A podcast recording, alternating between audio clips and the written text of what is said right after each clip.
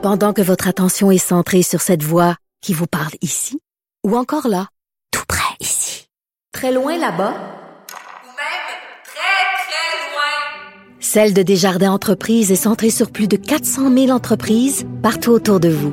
Depuis plus de 120 ans, nos équipes dédiées accompagnent les entrepreneurs d'ici à chaque étape pour qu'ils puissent rester centrés sur ce qui compte, la croissance de leur entreprise.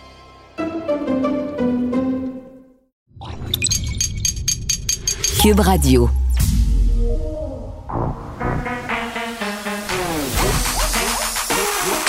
Elle a une opinion sur tous les sujets. Pour elle, toutes les questions peuvent être posées. Geneviève Peterson. Cube, Radio. Salut tout le monde, bienvenue à l'émission. On revient sur cette fusillade qui a eu lieu hier soir dans un resto de Laval un homme qui a été tué par balle en plein restaurant sur le boulevard des Laurentides dans le quartier Vimont. Puis ce qu'on apprend là, c'est que son identité, euh, c'est un homme qui est lié au crime organisé, en fait, qui serait lié au crime organisé. Bernard euh, Cherfan, considéré par les policiers comme un proche de Frédéric Silva, euh, récemment condamné pour trois homicides. Là, on en a parlé par ailleurs avec Nicole Gibault. C'est un tueur à gage et il avait échappé, M. Cherfan, à une tentative de meurtre, toujours à Laval en 2015. Donc, hier soir, finalement, il a été atteint dans ce restaurant-là. Il a été déclaré mort à l'hôpital. Et euh, rappelons-nous quand même que le 11 mai, Sébastien Giroux a été euh, abattu au coin des rues du boulevard Saint-Michel, boulevard Crémazie, tout près de chez nous. Là, je vous en avais parlé parce que c'était très, très près de là où j'habite, en plein jour, vers la fin de l'après-midi.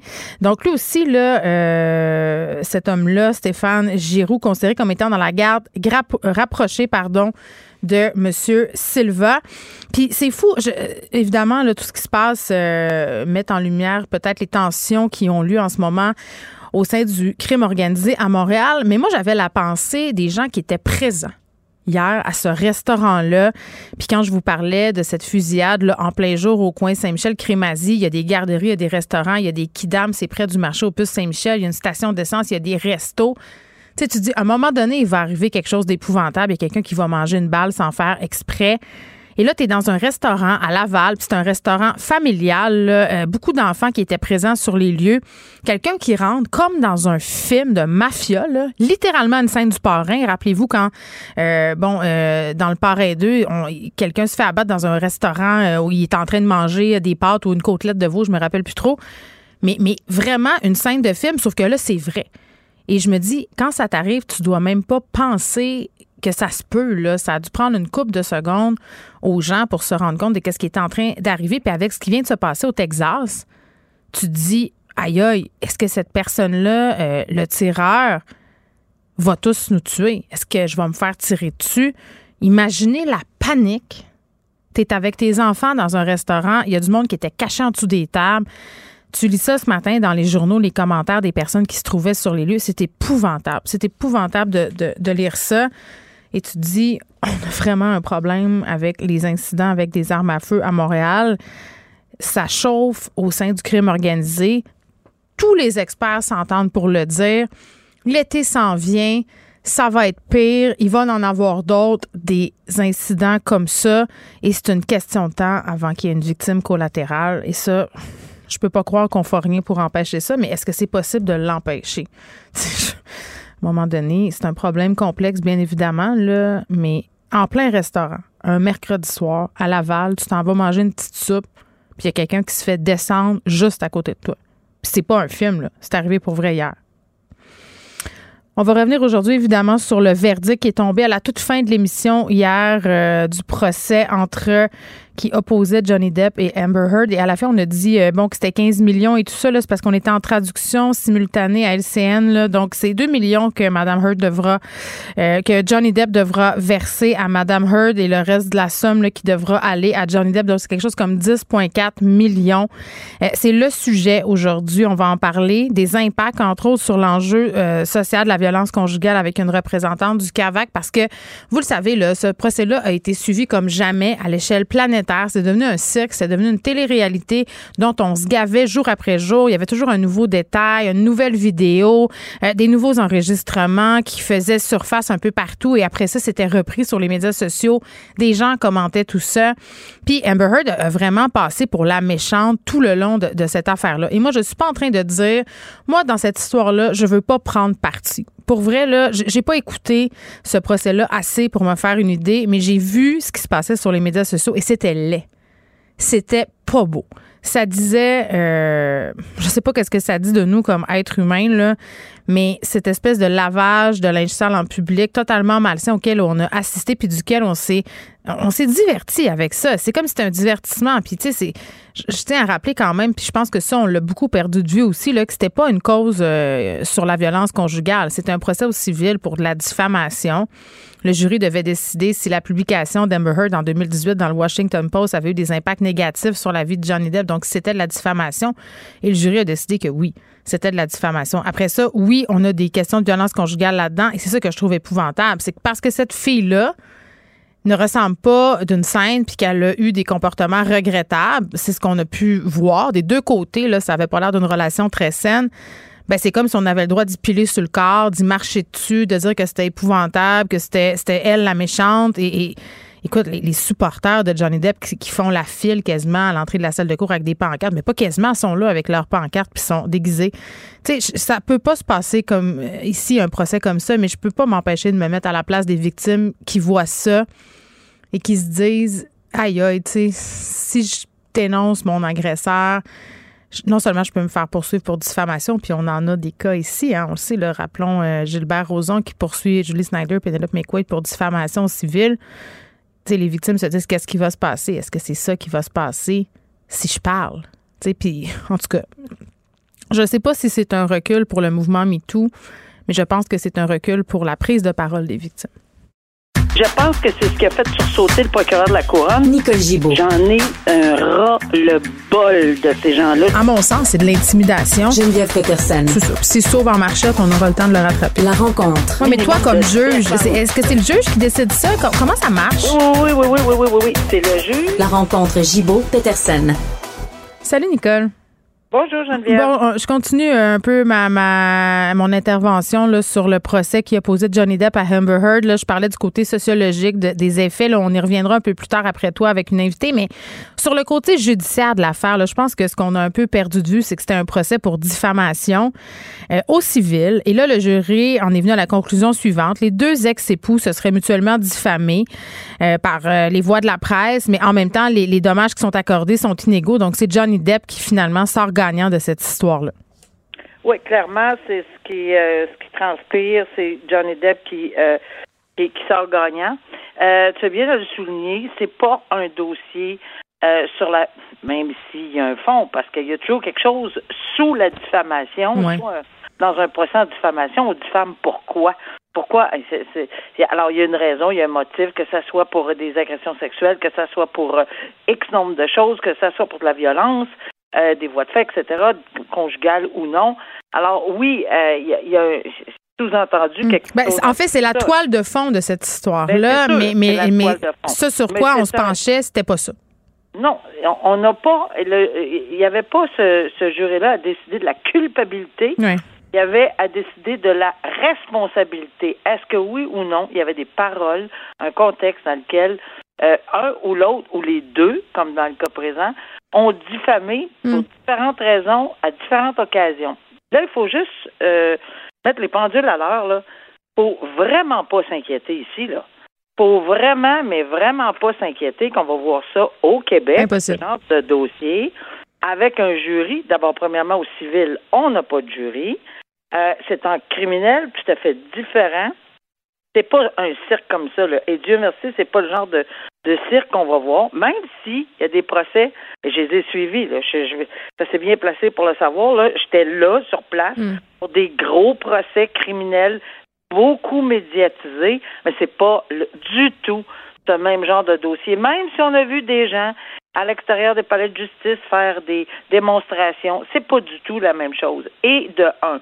De deux, euh, on accorde à Johnny Depp parce que le jury, clairement, n'a pas cru absolument rien ou presque, parce que c'est même pas euh, le 2 millions qui est accordé, là, c'est même pas pour les paroles, c'est les paroles de l'avocat de Johnny Depp. Exact. C'est pas, c'est même pas pour, euh, c'est même pas lui qui aurait proposé quelque chose de diffamatoire, mais, mais par le biais fait qu'il était représenté par son avocat, blablabla, Hmm. ben oui, le 2 millions, c'est, il est condamné à le payer. Bon, mais pour revenir au, au débat, les, ce qui est accordé, c'est oui, c'est des dommages et des dommages punitifs. Il faut savoir que le jury, c'est incroyable. C'est- Je, je regardais ça aller, oui, je l'ai suivi, je me suis renseigné, j'ai relu, lu, relu, et, et, et j'ai suivi ceci pour arriver à la toute fin hier puis dire, ben écoute, non, je vais être très honnête, là, qu'est-ce qu'a fait la juge, là?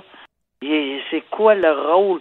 Euh, on se lève, on s'assoit. Non, mais attends, moi, c'était une question que j'avais pour toi, Nicole. Moi, il y a une affaire qui me jetait à terre tout le long de ces procédures-là. là. C'est un peu le décorum.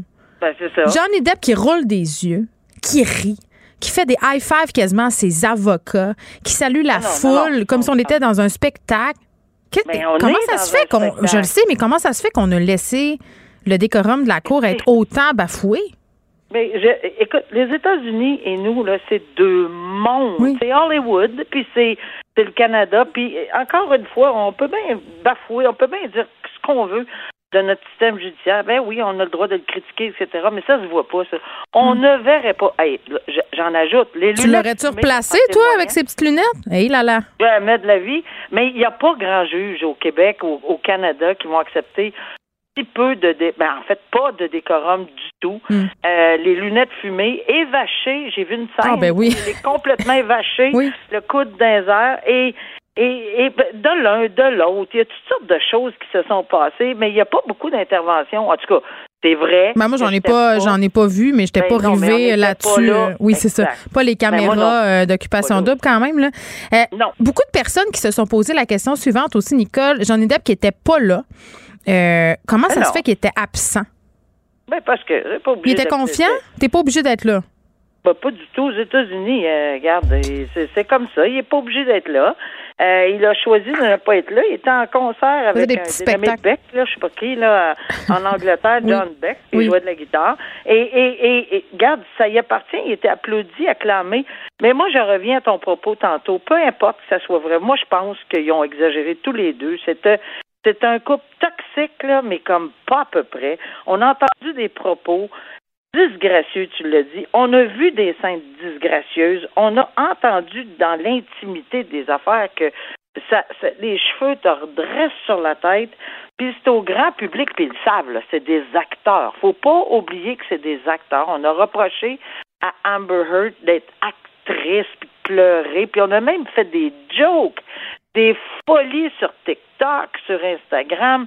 On a ridiculisé cette femme-là. On a euh, adulé Johnny Depp, mais c'est parce que c'est, pas ça, un système de justice. C'est très malheureux, mais ça, ça se passait dans les rues avec des pancartes déguisées en pirates des Caraïbes. Ah, ben oui, Voyons donc. Ça- n'a aucun sens. Euh, C'est c'est vraiment disgracieux. Que ça soit le système, que ça soit la façon dont ça s'est passé, ou que ça soit euh, les propos tenus sur Mm. les réseaux sociaux. Malheureusement, on n'est pas capable de les arrêter, les, les, les réseaux sociaux, ça c'est certain. Mais il reste une chose, c'est que la vedette Johnny Depp a gagné sur la... C'était une guerre de relations publiques, mais je pense que les deux là-dedans vont avoir perdu des plumes. Je pense pas que les deux vont revoir leur deux. carrière euh, d'avant, peu importe si celle de Johnny Depp de était plus prestigieuse. Je, je- je sais que tu vas avoir d'autres invités, là, mais j'espère qu'on s'énervera pas au Québec, entre autres, puis de penser que ça, c'est comme ça, là. Non, mais c'est ça, exactement. sociaux, Puis, moi, mon objectif euh, en parlant au CAVAC, c'est parce que je sais que ça, ça a pu décourager certaines victimes de voir ça. Notamment à quel point Mme Heard a été traînée dans la boue. D'ailleurs, Monica Lewinsky a réagi hein, à ce verdict-là et plein de femmes aussi qui ont été un peu poignées euh, au niveau médiatique là, à être traînées puis à être slut-shamées puis à être tout ce que tu veux. Tu sais, l'important, c'est d'expliquer aux femmes d'ici, justement, puis de le répéter, là, qu'ici, oui, il y a peut-être des choses qui fonctionnent moins bien. On en a tellement parlé, toi puis moi. Nicole, il y a eu le documentaire aussi, La parfaite victime, auquel tu as participé. Puis, puis ça, c'est une belle démonstration. Hein. Amber Heard, ce n'était pas la parfaite victime. Donc, elle est passée dans le tordeur. Mais on va toujours avoir, puis j'ai beaucoup de respect. J'ai travaillé toute ma vie avec les Cavacs, puis euh, ces gens-là, euh, j'ai- j'ai- toute ma vie, j'ai tellement de respect, tellement confiance dans leur travail, j'ai pas de problème. Mais vraiment, ils sont là pour réconforter. Mais ils sont pas là pour arrêter les réseaux sociaux. Même au Québec, ces gens-là vont se faire traîner. Dans... Il y a certaines personnes qui se font traîner, que ça soit dans les dossiers Hmm. avec M. Roson, tu l'as nommé tantôt, euh, avec les victimes alléguées dans ces. dans- parce que là, il va y en avoir 4, 5, 6 procès au civil. là. On va probablement en entendre parler aussi. On va, il va y avoir dans les réseaux sociaux des commentaires Oui. très, Puis- très, très peu gentils. Nicole- Mais ça, ça existe. Malheureusement, ils peuvent pas les arrêter. On répétera jamais assez, toi puis moi, que tu peux être reconnu coupable de diffamation, même si ce que tu dis, c'est vrai.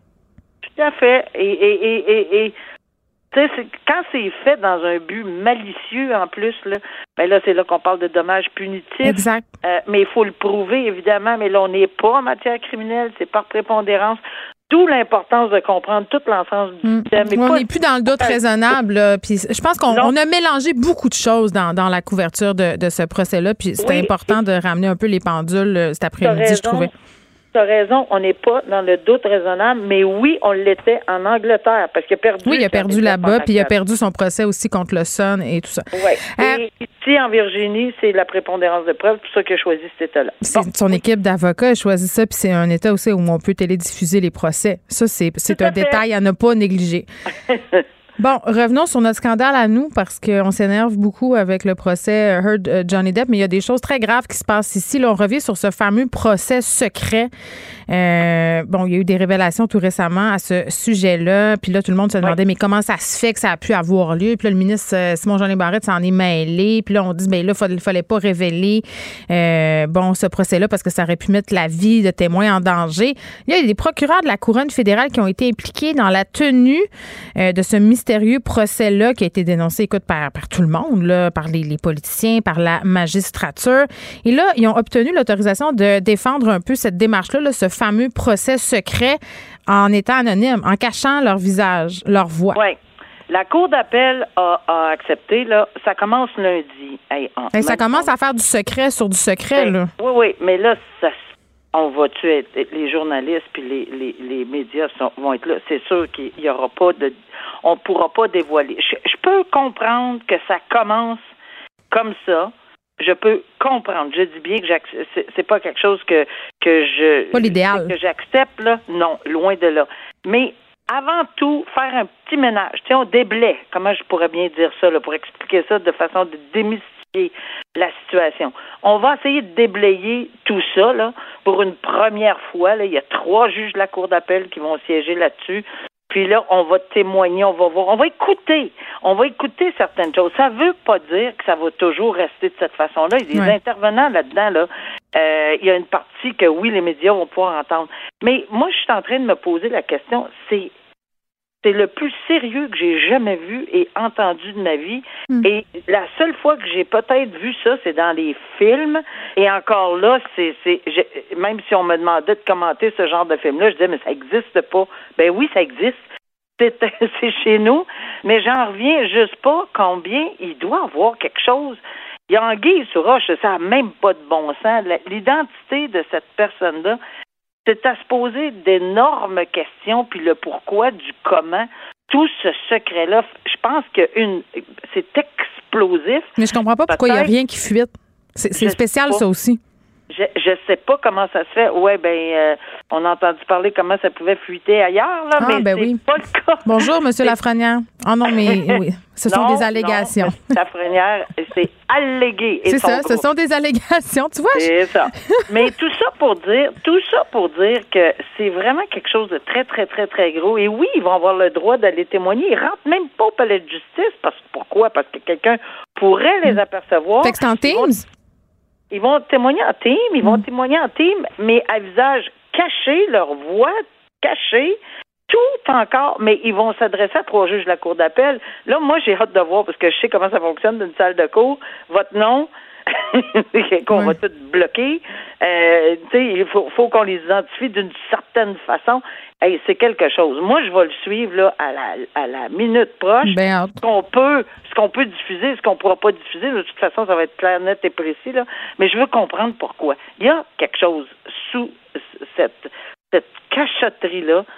Il y a une raison, puis je sais pas pourquoi. Mais même le juge Wagner, la Cour suprême a déjà dit, mais c'est incompréhensible, c'est invraisemblable, puis c'est très déplorable. Alors, euh, on a déjà une phrase de la Cour suprême qui commence, euh, euh, tu sais, là-dedans, quand on a interrogé les différents magistrats à toutes les différentes cours. là. Mm. Alors, voilà, j'ai hâte de voir le résultat de, de cette enquête. De cette Ben, tu vas suivre ça pour nous, euh, Nicole. Mais Oh oui. merci. À demain. À demain, au revoir. Pendant que votre attention est centrée sur cette voix qui vous parle ici, ou encore là, tout près ici, très loin là-bas, Ou même très, très loin. Celle de Desjardins Entreprises est centrée sur plus de 400 000 entreprises partout autour de vous. Depuis plus de 120 ans, nos équipes dédiées accompagnent les entrepreneurs d'ici à chaque étape pour qu'ils puissent rester centrés sur ce qui compte, la croissance de leur entreprise.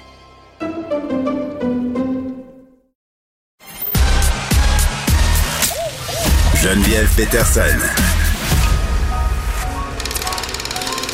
Elle réécrit le scénario de l'actualité tous les jours. Vous écoutez Geneviève Peterson. Cube Radio. Beaucoup de personnes se posent la question à savoir est-ce que le procès spectacle qui opposait Johnny Depp et Amber Heard et surtout le traitement public que subit l'actrice qui allègue avoir été victime de violences conjugales pourrait décourager certaines victimes, euh, pas seulement aux États-Unis, mais ici chez nous, de, porter plainte. Et je voulais qu'on se pose la question avec Marie-Christine Villeneuve, qui est coordonnatrice aux communications et aux relations publiques euh, au CAVAC. Marie-Christine, bonjour. Bonjour. Tu sais, moi, je veux pas qu'on analyse ce procès-là, là, puis qu'on rentre dans, dans les détails, parce que je pense que, mon Dieu, ça a été largement fait, disons ça comme ça. Mais, mais généralement, euh, comme travailleuse du, du CAVAC, comme, comme représentatrice des CAVAC, comment vous avez perçu la couverture de ce procès spectacle-là? Ben, ça allait de tout bord, du côté un peu chaotique. Là. Euh, C'est, Ouais. Vous l'avez dit d'entrée de jeu, un spectacle. C'est vraiment ça. On avait à- ce à quoi on avait l'impression d'assister. Euh, donc, c'était assez désolant de voir le traitement qui était Mm. réservé principalement à Mme Heard. C'est surtout elle qui a été euh, pris à partie là, pendant cette couverture-là. Euh, c'est sûr que c'est inquiétant, c'est, choquant même de voir la façon dont elle a été attaquée, humiliée, harcelée, même menacée euh, pour avoir participé à un procès, pour avoir témoigné en fait dans, dans un procès. Et bon, c'est sûr qu'il faut préciser, c'est un procès au civil, c'est, pas le procès au criminel euh, pour euh, traiter de la, de la question de la violence Non, c'est un procès pour la diffamation. Exactement, mais elle se présentait quand même comme une personne victime de violence conjugale et pour ça, elle s'est, elle fait donc, euh, elle a été le, le, le, le centre de, de commentaires vraiment disgracieux et elle l'a dit elle-même, ça a été très difficile à vivre et on s'en doute parce que pour une personne victime à la base, aller témoigner, euh, raconter ce qu'on a vécu, c'est une étape probablement des plus difficiles de, de Mm. ce qu'on a à vivre. Alors si on Mm. se fait traiter de la sorte par le public, ben c'est une étape qui devient même traumatisante en soi. Faut quand même garder en tête que Mme Heard est une victime alléguée. Là. Elle se dit victime de violence conjugale. Euh, Monsieur Depp dit la même chose. Moi, je suis pas là pour prendre parti, mais moi, ça me fait me poser la question, par contre, sur la façon dont on voit une femme qui accuse un homme plus connu, plus aimé du public. Qu'est-ce que ça dit? Mhm. Ben, en fait, c'est c'est ce que ça dit aux victimes. Évidemment, ça peut euh, ça peut être décourageant de voir la façon dont elle est traitée. Donc, c'est sûr qu'on n'est pas là pour dire si elle a été victime, oui ou non, mais elle se dit victime, Exact. se présente comme ça à l'œil Oui. du public et le public se fait une tête euh, avec ce qu'il voit, puis avec la façon dont elle se présente et elle a jugé beaucoup de la façon dont elle elle s'est exprimée, elle s'est mise à pleurer. Bon, euh, elle pleure trop, euh, donc on trouve toujours des façons de, de critiquer finalement de la façon dont elle se comportait. Mais de l'invalider, en fait, de dire c'est une actrice, c'est une folle, elle est toxique. euh, Puis c'est ça, tu sais, les, les, les publications qui étaient faites sur les médias sociaux, c'était beaucoup de la pseudo-analyse de son langage corporel. euh, en tout cas, c'est- Et, peu- et puis, ben, c'est sûr que pour une personne euh, qui, qui, euh, qui est dans cette situation-là, qui, qui, elle le sait, a été victime de violence conjugale, voit euh, une autre personne être traitée de la sorte, c'est certain que ça envoie un message qui peut être négatif, qui peut être même dissuasif à un certain égard, euh, disant, ben écoutez, moi, je veux, je veux pas me rendre à ce point-là, je veux pas m'exposer à ça, faire partie Ben d'un oui. tel cirque, mais en même temps, il faut relativiser, il faut surtout rappeler aux personnes victimes, je m'adresse principalement, par exemple, à celles du Québec qui ont peut-être été choquées de voir euh, le, le- le traitement qui a été réservé à Mme Heard. Ça se passe pas comme ça ici. Oui, on le répétera jamais assez. raisons. Oui, ben Mhm. expliquer un peu, peu ces raisons-là quand même. Là. Oui, ben d'abord, d'entrée de jeu, on s'entend que le, le système judiciaire n'est pas le même, mais l'accès aux médias, l'accès au public dans le processus judiciaire est complètement différent. Euh, on, on a pu suivre en direct ce qui se disait dans la salle de cours, les caméras, les, les photos sont possibles. Ici, dans les palais de justice du Québec, ça diffère d'un endroit à un autre, mais il y a un endroit très restreint qui est réservé pour les médias pour qu'ils puissent prendre des images, mais pour qu'ils puissent également faire les entrevues. Donc, nous, ce qu'on reçoit souvent, c'est c'est, euh, le résumé euh, par un journaliste de ce qui a été dit, mais on n'a pas accès à tout ce qui est dit, tout ce qui est fait, le témoignage de la personne victime. Donc, l'exposition en soi de tout ce qui est fait dans la salle de cours, évidemment que ça, ça, ça permet euh, ce qu'on a vu aux États-Unis et ici, ce n'est pas permis. Donc, c'est sûr que ça joue pour beaucoup, mais il y a aussi un encadrement qui est fait beaucoup plus serré euh, de ce qui se dit en salle de cours. Donc, euh, on, on peut avoir accès au huis clos. Évidemment, on est peut-être plus enclin à le demander aussi. On est, on est plus, je dirais, sensible à la protection de la personne victime. Euh, encore là, il faut se rappeler que là, c'était un, un procès civil ici. Si on a à témoigner dans le cadre d'un un procès en violence conjugale, c'est au niveau du criminel.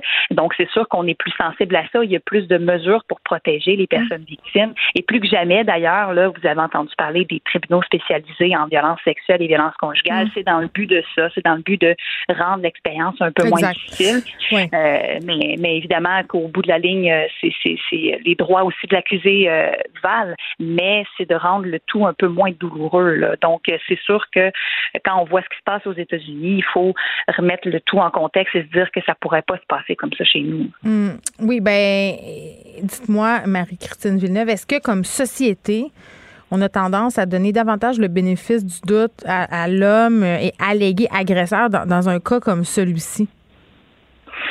Ben, il y a aussi un point, je pense qu'il faut mentionner, c'est c'est euh, aussi euh, le fait que, que ce procès-là impliquait deux personnes qui sont extrêmement médiatisées.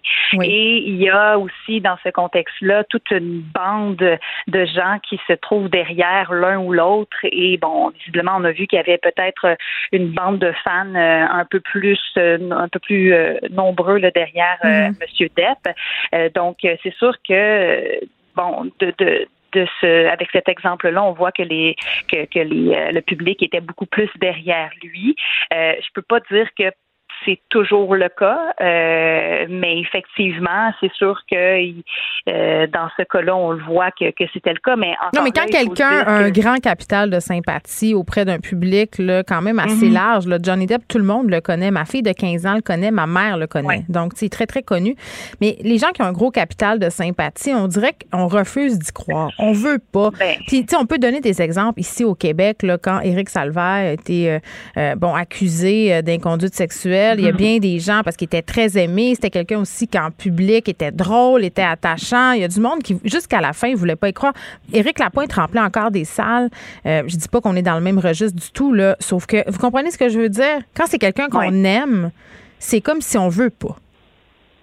C'est comme si on se rattachait aussi, puis les, les gens du public, comme euh, comme je le disais, bon, c'est des fans, c'est des gens qui le suivent depuis toujours, ils se ça. rattachent aux souvenirs, puis à ce qu'ils aiment de cette personne-là, et ça devient beaucoup plus facile pour eux de ne pas croire la personne victime à ce moment-là, parce que bon, on- justement, on ne veut pas y Mm. croire. Puis elle, on la connaît pas. Puis c'est pas, on va le dire là, être, être un peu antipathique. Tu sais, on a beaucoup parlé de la victime parfaite là. Puis bon, Ouais. euh, pendant ce procès-là, on l'a vu, elle a eu elle-même des comportements, des propos qui sont bon, pas super euh, honorables, voire même toxiques. Donc euh, euh, tu ça a joué aussi sûrement dans la, perception, cette idée de victime parfaite. Puis ça, c'est triste aussi, c'est épouvantable. On est encore, on est pogné avec ça et c'est aussi ce concept-là là, de la victime parfaite. Ah oui, ben effectivement. Mais sais, je pense qu'on l'a démontré beaucoup là, dans les dernières années. Ça fait l'objet de, de documentaires, puis on le Oui. voit que la personne victime qui va témoigner doit avoir l'attitude parfaite. Comme je disais d'entrée de jeu, doit pleurer assez, mais pas trop, parce que là, sinon, ça- c'est mal perçu. Puis effectivement, on peut pas avoir euh, de comportement répréhensible parce que là, ça va jouer sur qu'est-ce qu'on pense vraiment de ce qu'elle a vécu, puis de ce qu'elle dit avoir, et de ce dont elle dit avoir été victime. Donc malheureusement, effectivement, il y a toujours cette idée d'une victime parfaite, puis quand on déroge euh, de, de ce à quoi on s'attend de la personne victime, ben c'est comme si finalement elle n'était plus aussi crédible qu'elle devait l'être. Moi, ce que je veux que les gens retiennent de notre conversation, Madame Villeneuve, c'est le fait qu'ici, ça peut pas se passer comme ça, que les victimes sont d'autant plus euh, accompagnées, que ce soit par les CAVAC ou d'autres organismes, puis qu'on a ce tribunal spécialisé-là qui va accompagner mieux les victimes dans tout ce processus-là. faut garder ça en tête pour vrai. faut pas faire des mauvais amalgames. Je sais pas si c'est un recul pour le mouvement MeToo non plus. Je me pose beaucoup de questions là-dessus. là. Peut-être plus un recul pour la confiance des victimes envers les institutions. Mais je pense qu'on travaille fort ici pour ré- réparer tout ça, non? Vous êtes d'accord avec moi? Absolument. Il y a des efforts, puis il y a des prises de conscience qui ont, qui ont été faites aussi au fil, euh, au fil du temps, des dernières années, ce qu'on a vu à partir du mouvement, moi aussi. Puis euh, j'espère effectivement que ce ne sera pas un recul. Je crois pas. Je pense que, euh, comme vous le dites, ce qui est important de retenir, c'est ça, c'est que chez nous, on a, euh, on a des, des, des, des mécanismes, on a aussi des démarches qui, qui, qui ont été entamées pour s'assurer que ça se passe mieux, puis qu'on puisse euh, peut-être euh, s'améliorer. Puis j'espère que ce sera le cas. Puis effectivement, ce que vous dites est très important. Les ressources existent Oui. et il faut pas se laisser décourager parce qu'on a vu euh, vraiment là. euh, On parle beaucoup des fois où ça marche pas, hein, mais il y a beaucoup de fois où ça marche aussi. euh, Voilà, c'est exactement. Puis euh, je pense que chaque expérience est différente aussi. Puis il faut pas hésiter à demander de l'aide. là. Exactement. Faut pas se laisser décourager parce que ce qui a été Oui. démontré du côté des États-Unis. Les CAVAC sont là. Marie-Christine Villeneuve, merci, qui est cordeau communication et relations publiques du Centre d'aide aux victimes d'actes criminels. Geneviève Peterson. Elle réécrit le scénario de l'actualité tous les jours. Vous écoutez Geneviève Peterson. Cube Radio.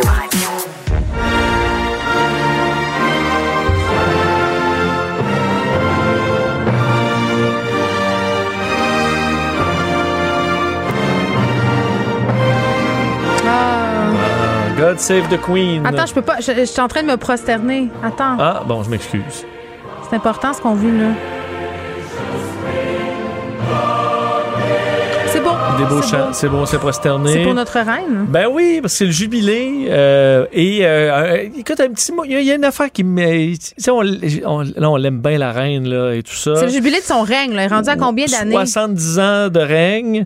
Euh, hein? Il y a quand même toute une, tu sais, il y a de l'histoire là-dedans. Sa popularité est encore là, clairement. Et avec tout le monde qu'elle a rencontré, elle a rencontré Churchill dans son bureau. Il y a toute une histoire. Mais y a quand même une. euh, euh, tu sais, non, mais. Les gens voient pas ta face.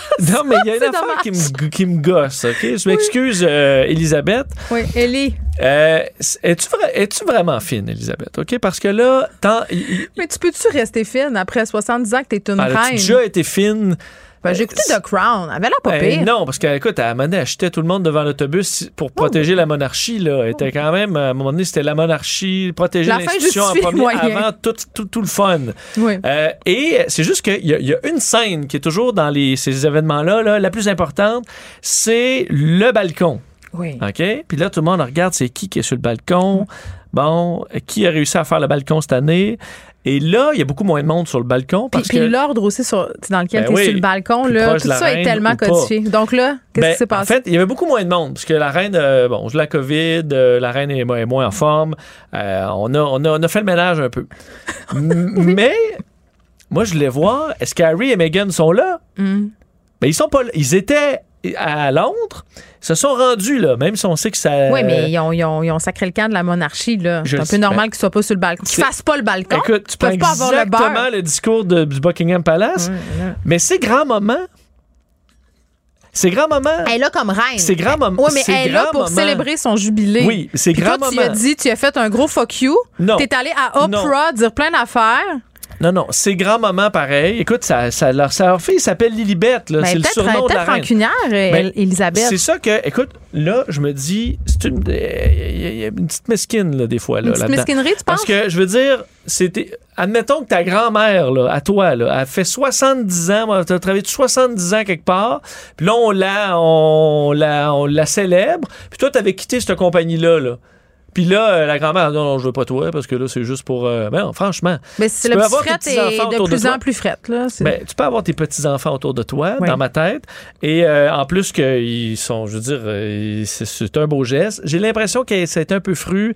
Euh, le William est un peu fru. Tout le monde est un peu fru. Donc c'est pas juste. une belle famille. Ben, Hein? c'est ça, c'est une famille, euh, c'est une Mais en famille toxique. c'est une vraie famille. Ils ont, ils ont des problèmes, comme tout le monde. Oui, mais c'est pour ça que dans des événements comme ça, généralement, tu es capable de te retrouver euh, et de passer un bon moment. Oui, mais là, qui était sur le balcon? Moi, je me brûle de le savoir. Ben écoute, il y avait il y a des gens que je reconnais pas. Il y, a, euh, il y avait Dans évidemment. William, Kate, les enfants sont là. Kate, on l'aime, Euh, tout le monde l'aime, Kate est parfaite, euh, elle des enfants, elle est extraordinaire, elle est quasiment un robot. Ben, c'est ça. C'est Elle ça. est parfaite pour la monarchie. C'est ça. Mais Eh oui. un, peu de, un peu de couleur. Et moi, j'écoute, j'aurais mis euh, Harry et Meghan sur le balcon. Mm. C'est les Il faut être entouré de. Les grands-parents, ça devrait être toujours heureux de voir les petits-enfants, que tu sois la reine. Il aurait ou pu pas. inviter juste les petits-enfants au pire pour faire leur point.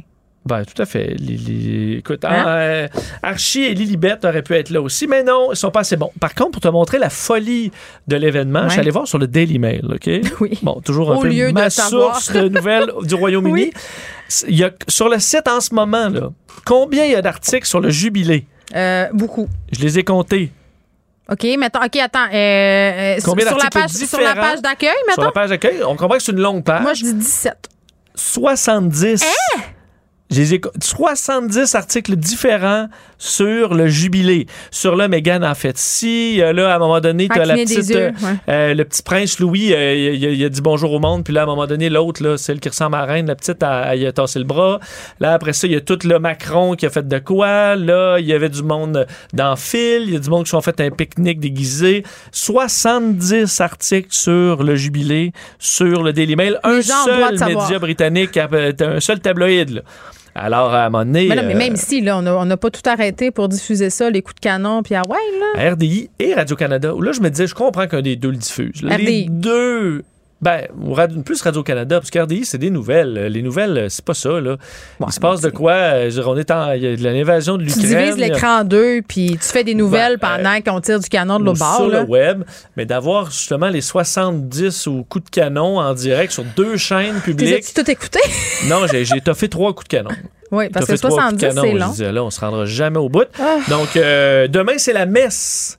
Alors, si vous avez manqué, un matin, c'était le bon bout. Moi, dans mon Deadpool, la reine, hein, cette année, tu sais, c'est épouvantable faire un Deadpool. Combien d'argent elle a fait perdre au monde en étant sur Je des sais, Deadpool? ça fait. Elle, elle fait mentir toutes les statistiques. Moi, je pense qu'elle est encore correcte pour un. Ah ouais, un elle n'est pas, dans- bout. elle est pas dans le tien cette année? Mais non, elle n'est pas dans le. Mais peut-être qu'à un moment donné, elle va juste laisser la place au prince Charles. Mais attends Fait- là, mais je, je pensais que lui, là, je pense que de plus en plus, là, il va, il va, il va dire non. Non, non, hein. lui, il veut. il là. veut, mais Ben le ouais. monde, ils veulent pas que ça soit lui. Ben non, mais lui, il a attendu ça toute sa vie. Donnez-y un an. Mettons un contrat de 5 ans.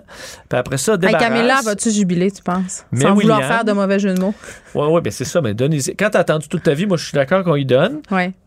Contrat comme Martin Saint-Louis, trois ans. Et ensuite, William. William, trois ans. Puis ensuite, on prend le nouveau prince qui va avoir genre 17. Là. Ça va donner un bon show. Oh my God. Moi, je on, vote fait, pour ça. on fait rentrer des caméras là-dedans. Moi, je vote pour ça. Keeping up uh, with the family royale. Ben, c'est ça. faut mettre un peu de, un peu de piquant là-dessus. oui. Euh, des fois, dans la vie, il y a quelque chose qui s'appelle le timing. euh, et quand tu veux sortir une nouvelle qui fait du bruit, mais que tu veux pas qu'elle en fasse trop, ta sort la journée où il y a une éclipse médiatique. Euh, Je sais pas si c'est pour ça que la numéro 2 de Facebook, Ah. Meta, a choisi de démissionner hier après-midi. Tout de suite, quand le verdict du procès Heard Jo- et Ah, Je pensais Johnny que tu Depp parlais de jubilé. Pas. J'ai dit, ah, là, le jubilé. Non, non, je- tant- Oui, pendant le procès. Ben, Quel- crème, c'est mais vrai. quel bon moment pour annoncer sa démission. Je veux dire, tous les médias parlent du procès, de l'issue du procès, du fait que tout le monde euh, a son avis là-dessus. Puis là, Sheryl Sandberg a fait bye-bye à Facebook, à Meta. Je suis plus capable, il faut que je l'appelle Oui, là, mais vous comprenez. là. Moi, je encore que- la commission des liqueurs. On voit que tu as vu l'eau couler hein, pour savoir que. Ben! parce que, oui, oui. Je trouvais que le timing était particulièrement opportun. Parce que c'est une grosse nouvelle, c'est la numéro 2 de Facebook, Sheryl Sandberg, qui est là, là depuis pas les tout débuts, mais presque. 14 ans. C'est ça, là. Depuis, elle fait quatre ans après la création de Facebook, où euh, Mark Zuckerberg, c'était encore un, ado, presque, là, euh, immature, ben, elle est arrivée, Sheryl a- avec un gros CV. Elle qui avait été à la Banque mondiale, euh, donc dans des grands groupes de consultants. elle avait donc, juste 23 ans quand elle est arrivée chez, chez non, elle, elle avait, 30 elle avait 38. C'est Mark Zuckerberg Ah qui avait oui, 23. T'as raison. Alors, elle est arrivée comme l'adulte dans la pièce, la maman, Oh plus sérieuse. Mais Sheryl Sandberg, qui était vue comme, et est encore vue comme étant une des femmes les plus puissantes dans le monde des affaires, a aussi créé un monstre. Parce que c'est elle qui a monétisé Facebook, créé toute la plateforme d'activité publicitaire, recruté les gens qui ont bâti cette, euh, écoute, ce, ce monstre à 100 pattes, là, qui Hmm. était euh, la machine à imprimer de l'argent de Facebook. Est-ce qu'elle témoigne dans le documentaire de Social Dilemma, là, où on entendait toutes sortes de boss de, de GAFA, puis d'anciens collaborateurs, puis d'anciens ingénieurs dire leurs affaires? que non. elle a témoigné euh, très souvent au Congrès pour ce Oui, après Écoute, les Facebook Leaks, ça ben, avait des petites choses à oui. expliquer. là. Cambridge Analytica, il y a eu le dossier là, de, de la, la- lanceuse d'alerte euh, il il y a de cela bon, moins longtemps pour montrer que Facebook était bâti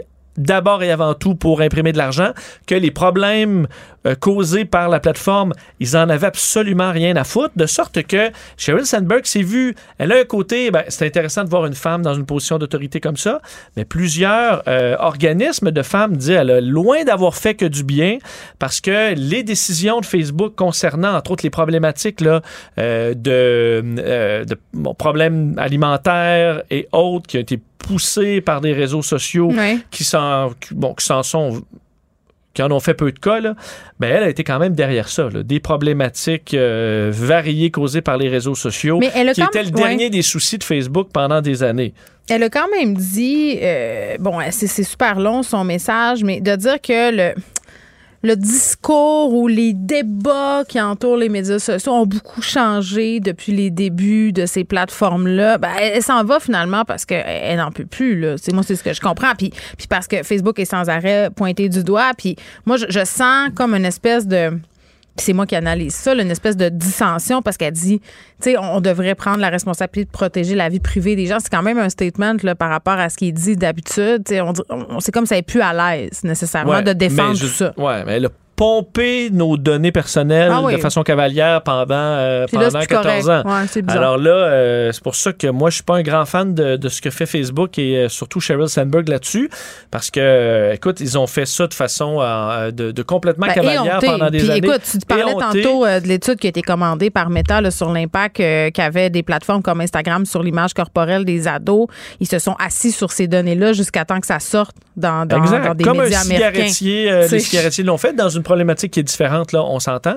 Mais oui, ils en ont pas fait de cas. Ils ont pas mis ce dossier-là au-dessus de la pile, au-delà de. Quand ben, ils se sont fait pogner, par exemple, Ben ouais. là, ils ont dit, ben oui, mais on a, on a fait commander ça juste pour euh, justement avoir une idée de l'impact puis voir ce qu'on pourrait faire pour faire notre part Tout à là-dedans. fait. Parce que c'est devenu vraiment, Facebook qui était au départ vraiment le, un futur là, de bons euh, citoyens corporatifs, vraiment une zone, parce qu'ils vont dire encore ça chez Facebook, une plateforme là, vraiment pour s'unir, dans Hmm. des, faire les liens entre les communautés. Malheureusement, c'est ce, ce- C'est avec toi c'est- qu'on C'est parlait ce que- genre de dirigeant qui a fait que c'est pas ça qui s'est produit, puis que Facebook a décidé d'être un mauvais joueur corporatif et de, ben, de siphonner nos données puis de les donner aux plus offrants. d'être un mauvais joueur corporatif, mais de monétiser les fausses nouvelles, la haine. Puis je sais pas si c'est avec toi ou c'est avec Alex Moranville euh, qu'on discutait à propos de la modération sur Facebook qui, mo- qui modérait en Amérique du Nord puis en Europe, puis que dans certains pays, euh, c'était le feu fort, puis ils regardaient pas du tout ce qui se passait, puis au contraire, là, ils capitalisaient là-dessus, puis c'était pas mal ça qui se passait. Oui. là. Mais certains pays où, ça fait- où il y avait des pressions pour euh, censurer Ouais. euh, euh, certaines personnes, ils le faisaient. Ouais, c'est très, disons, Ça y allait, là. Ouais, des fois, c'était assez, euh, disons, fl- flexible au niveau éthique Mm. chez, chez Facebook. Mais euh, là-dessus, par contre, sur le, le- le dossier de la censure, Ouais. c'est un dossier qui est dans des nuances de gris. Là. Puis être le patron de Facebook, j'aurais pas nécessairement de réponse qui serait la bonne sur qu'est-ce qu'on censure, qu'est-ce qu'on censure pas. Mais sur les données personnelles, ça, c'est sans équivoque. Euh, on aurait dû réglementer davantage parce que Facebook, qui nous promettait de se réglementer eux-mêmes. Euh, ben, en- l'ont pas fait. L'ont pas fait. Oui, bon, puis c'est comme la police qui enquête sur la police. À un moment donné, là, ça prendrait euh, des agents extérieurs. Je trouve que c'est des compagnies qui ont tellement de pouvoir Ils, ils Ah, peuvent faire oui. pencher des élections, ils Ben, peuvent faire n'importe quoi. Le Les changement dans l'algorithme Facebook euh, est, est un des plus puissants au monde très longtemps, Oui. décidant ce que des milliards d'êtres humains allaient voir aujourd'hui. De sorte que ça a été la vie ou la mort de certaines compagnies en disant ah, ben, aujourd'hui, on va favoriser maintenant les entreprises euh, médiatiques. Là, il y en a qui se sont. Là, toutes les entreprises médiatiques ont sauté sur Facebook. Ensuite, ah, on les, leur coupe le sifflet. Maintenant, vous allez voir les photos de vos familles, les petits commentaires de vos matantes. Et là, euh, tout le monde ensuite a disparu, ceux qui avaient euh, vraiment misé sur Facebook. Donc, en changeant l'algorithme, ils ont fait vivre et mourir des industries euh, au fil un peu des humeurs et des plans de Mark Zuckerberg. Merci Vincent. Merci. Pendant que votre attention est centrée sur vos urgences du matin, vos réunions d'affaires du midi, votre retour à la maison ou votre emploi du soir, celle de Desjardins Entreprises est centrée sur plus de 400 000 entreprises à toute heure du jour. Grâce à notre connaissance des secteurs d'activité et à notre accompagnement spécialisé, nous aidons les entrepreneurs à relever chaque défi pour qu'ils puissent rester centrés sur ce qui compte, le développement de leur entreprise. Geneviève Peterson. Brillante et éloquente. Elle expose toutes les facettes de l'actualité. J'imagine que pendant la pandémie, on s'est davantage, pour des raisons fort malheureuses, intéressé aux sœurs des personnes âgées. On a entendu des mots peut-être pour la première fois, le gériatrie, gériatrie sociale. Et bon, euh, ce concept de gériatrie sociale qui est revenu à plusieurs reprises là, suite à ce qui s'était passé dans les institutions, mais aussi euh, ce qui se passait chez nos aînés à domicile. Là, on est avec euh, Dr Stéphane Lemire, qui est gériatre, fondateur et président de la Fondation Âge, parce que, euh, bon, c'est un, c'est le forum là, sur la gériatrie sociale. Euh, Il est aujourd'hui à Québec. Docteur Lemire, bonjour. Bonjour. Bon, est-ce que vous pouvez nous expliquer à prime abord, c'est quoi la, géa- la gériatrie sociale? La gériatrie sociale, euh, on aime bien la résumer à une idée simple, c'est de faire tout ce qui est possible de faire pour améliorer la santé des gens et ajouter de la vie aux années. Euh, on, on sort un peu du paradigme médical habituel. La gériatrie, hein, c'est le. Moi, comme gériatre, je suis un médecin spécialiste des aînés. Euh, maintenant, la santé, dans son sens large, là, ben, c'est c'est pas juste du médical, du clinique, il y a Oui. du psychologique, du social, il y a toutes sortes d'enjeux. Et donc, c'est une façon d'organiser les choses là, pour que ces deux réalités-là travaillent ensemble euh, pour que les aînés dans leur quotidien soient mieux euh, outillés. Ben, il y a plusieurs affaires là-dedans, puis on a tellement entendu pendant la pandémie des préposés aux bénéficiaires, des médecins, des infirmières qui disaient on n'a pas le temps d'accorder euh, des soins qui sont autres que physiques, parfois même les soins physiques qui sont bâclés, complétés rapidement. Je me rappelle, j'avais parlé à une préposée aux bénéficiaires qui disait moi, je voulais prendre le temps de mettre du vernis à ongles à une madame, d'y peigner les cheveux, de lui parler, de lui demander comment ça allait aujourd'hui. Des petits gestes qui peuvent faire finalement toute la différence. Ça a l'air superficiel, mais, mais non.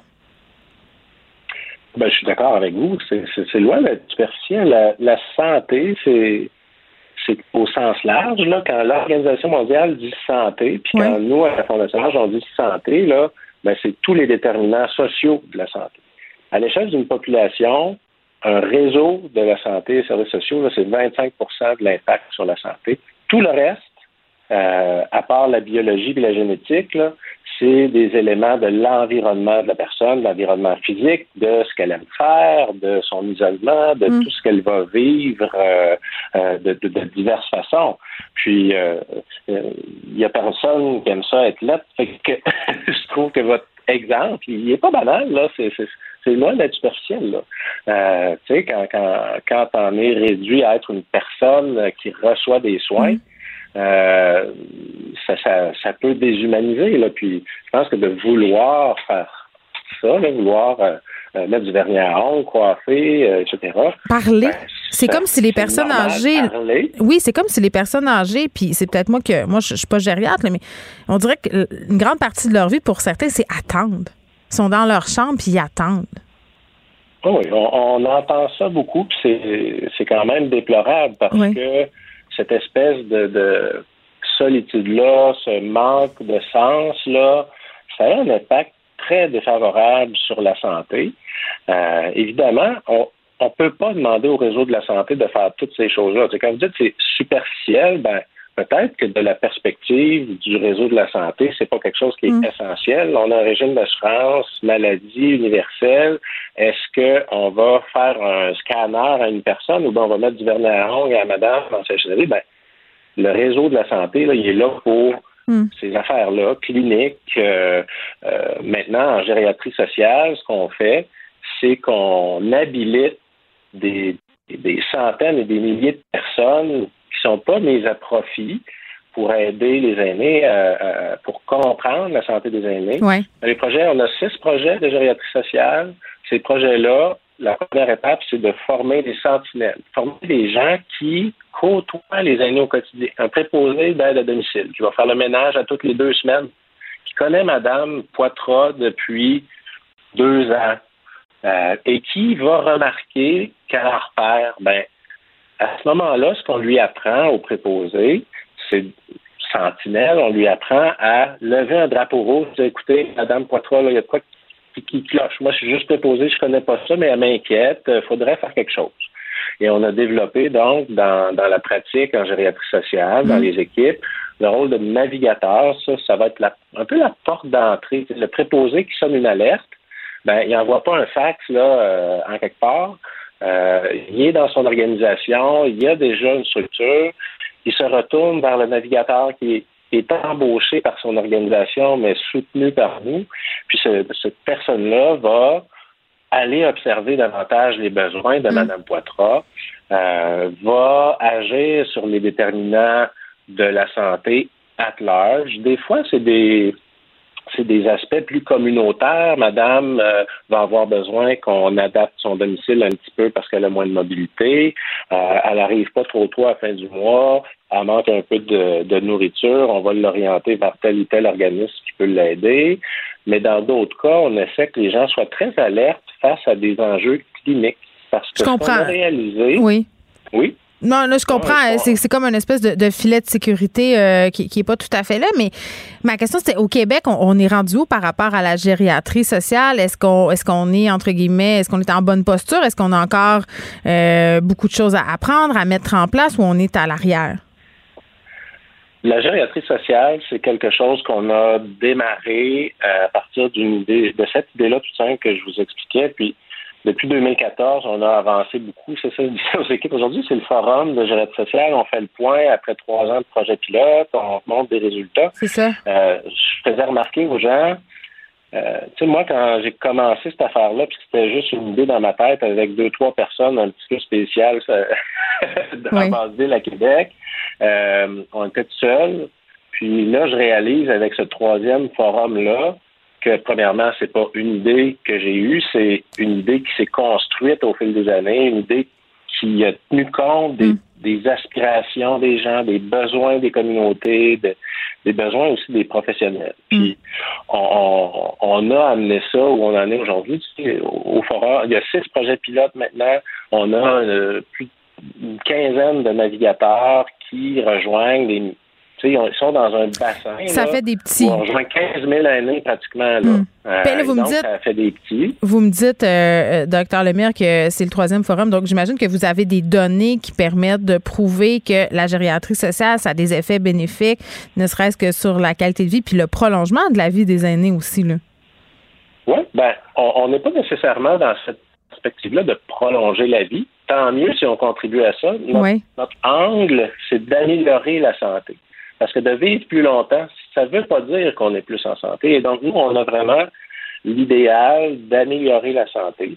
Euh, donc, d'ajouter de la vie aux années. Mm. Euh, on, on- on le fait par différents moyens. On a fait évoluer le- le- le- le- les projets. On a, c'est ça, puis je disais, on rejoint pratiquement 15 000 personnes. On sait que quand on fait du repérage, là, il y en a à peu près 10 qui vont être identifiés comme ayant des problématiques qui nécessitent une intervention euh, presque immédiate, urgente nécessairement. Mm. Que si on fait rien, là, ces personnes-là vont aboutir à l'urgence, vont avoir des complications, etc. Oui. Et donc, des données, on en a amassé plein en ce sens-là.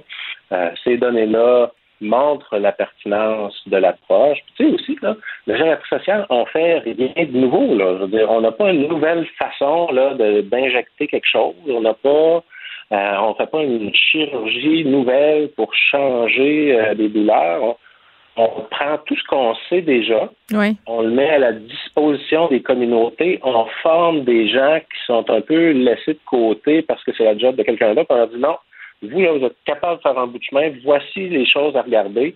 Euh, tu sais, moi, comme gériatre, j'en sais plus que le préposé, mais si le préposé n'est pas là, euh, moi, je suis pas capable de faire ma job, là, donc ça prend le préposé qui, qui est habilité à Mm. reconnaître des choses, ça prend euh, après ça toute une séquence de gens qui vont comprendre ce qui se passe, vont être capables d'amener l'information à notre niveau au besoin. Fait Puis, ouais. rejoint- Ça, ça me fait penser, docteur Lemire, va, à, à cette compilation du Journal de Montréal qu'on a eu récemment sur le nombre élevé de chutes mortelles chez les aînés pendant la pandémie, plus de 1000 décès au Oui. Québec. Est-ce que votre projet pilote peut pallier en partie à cette problématique-là, avoir des effets béné- bénéfiques? Ben, c'est sûr que euh, quand on dit qu'on veut améliorer la santé, c'est sûr qu'une des un des, des- des résultats, un des outcomes, ça va être ça, ça va être de prévenir des chutes. Euh, on a fait des, des- des petits calculs simples là, pour essayer de voir est-ce que nos interventions pourraient on l'a vu passer cet article-là là, avec euh, 1000 chutes. euh, bon, on s'est dit, nous, là, si on travaille avec l'équipe à, à- à prévenir des chutes, qu'est-ce qu'on peut faire? Ben, on a un projet de prêt d'équipement pour adapter les domiciles. On a un projet pour prêter des marchettes aux gens qui sont prêts à s'en acheter puis que ça fait trois mois qu'ils sont sur la liste d'attente pour voir quelqu'un pour en avoir une. On a tout développé les outils pour être capable de faire quelque chose et non pas attendre euh, une évaluation, attendre une catastrophe. C'est sûr que quelqu'un tombe, va à l'urgence, a le bras cassé, il va être bien pris en charge. Il va avoir une référence qui va être faite pour aller adapter son domicile. Mais nous, on est dans une position où on est déjà dans les domiciles des personnes avec des préposés, avec des navigateurs, même des infirmières dans certains des projets. Et on est capable de dire, bon, madame, euh, avant qu'elle se casse le bras, on est capable de dire, on va lui demander de coller cette tête qui retrousse, puis ça fait trois fois qu'elle s'en fait, Ouais. qu'on fait le ménage. Il y a des fils qui passent dans les corridors euh, partout. Elle s'est enfargée deux fois la semaine passée. Euh, on- Je comprends. C'est comme un. C'est comme une médecine qui, qui a une approche plus globale, qui prend en compte l'entièreté de l'individu dans tous ses aspects plutôt que de focuser seulement sur Ben, c'est guérir. inverse, c'est ça. De, de guérir le on inverse la balance. C'est vraiment de intéressant. On, on, on va être à risque de chute, on va demander à son médecin de famille que- de, de l'avoir. Non. Être à risque de chute, c'est quoi les choses qu'on peut faire en attendant qu'elle aille voir son médecin de famille? Oui, mais c'est quoi qu'on peut faire? là? Tu n'as pas toujours besoin d'une ergothérapeute ou d'une physiothérapeute. Quand il y a une carpette qui retrousse, là, dans- je prends toujours cet exemple-là, c'est, banal, mais on n'a pas besoin d'attendre une ergothérapeute six mois que la carpette qui retrousse en fasse madame trois fois. Là. Oui, a agir, euh, agir au On a lieu des de réagir. qui vont à la maison, ils collent le tapis. Bon, ben parfait, c'est fait. Oui, quand on va voir l'ergot, il y aura d'autres choses, mais en attendant, au moins, ça ne sera pas à cause de la carpette qu'elle se casse le bras. Si c'est des affaires plus compliquées, euh, on les gérera. Mais bon, c'est un peu ça l'esprit, c'est de dire, bon, on n'a pas toujours besoin d'aller à l'étape d'après pour faire attendre pour faire quelque chose. Il y a plein de choses qu'on Hmm. peut faire dans la communauté. C'est plate. Puis on devient comme un catalyseur tu sais, de ça. C'est euh, c'est c'est juste le gros bon sens. Ça devrait, ça devrait être ça d'emblée, mais bon, je comprends que c'est pas ça et que là, vous, vous mettez en place des projets pilotes pour justement y aller avec cette philosophie de gériatrie sociale. Merci, docteur Lemire. Ben, ça me fait plaisir. euh, au plaisir de se reparler euh, pour les suivants. Merci beaucoup, docteur Lemire, qui est gériatre, fondateur et président de la Fondation Âge. Euh, C'est le forum sur la gériatrie sociale aujourd'hui. Est-ce que le Québec devrait se tourner vers la médecine sociale pour assurer le bien-être de ses aînés? Ben, je pense qu'entendre le docteur Lemire, la réponse, c'est oui. Pendant que votre attention est centrée sur cette voix qui vous parle ici, ou encore là, tout près ici, très loin là-bas, Ou même très, très loin. Celle de Desjardins Entreprises est centrée sur plus de 400 000 entreprises partout autour de vous. Depuis plus de 120 ans, nos équipes dédiées accompagnent les entrepreneurs d'ici à chaque étape pour qu'ils puissent rester centrés sur ce qui compte, la croissance de leur entreprise.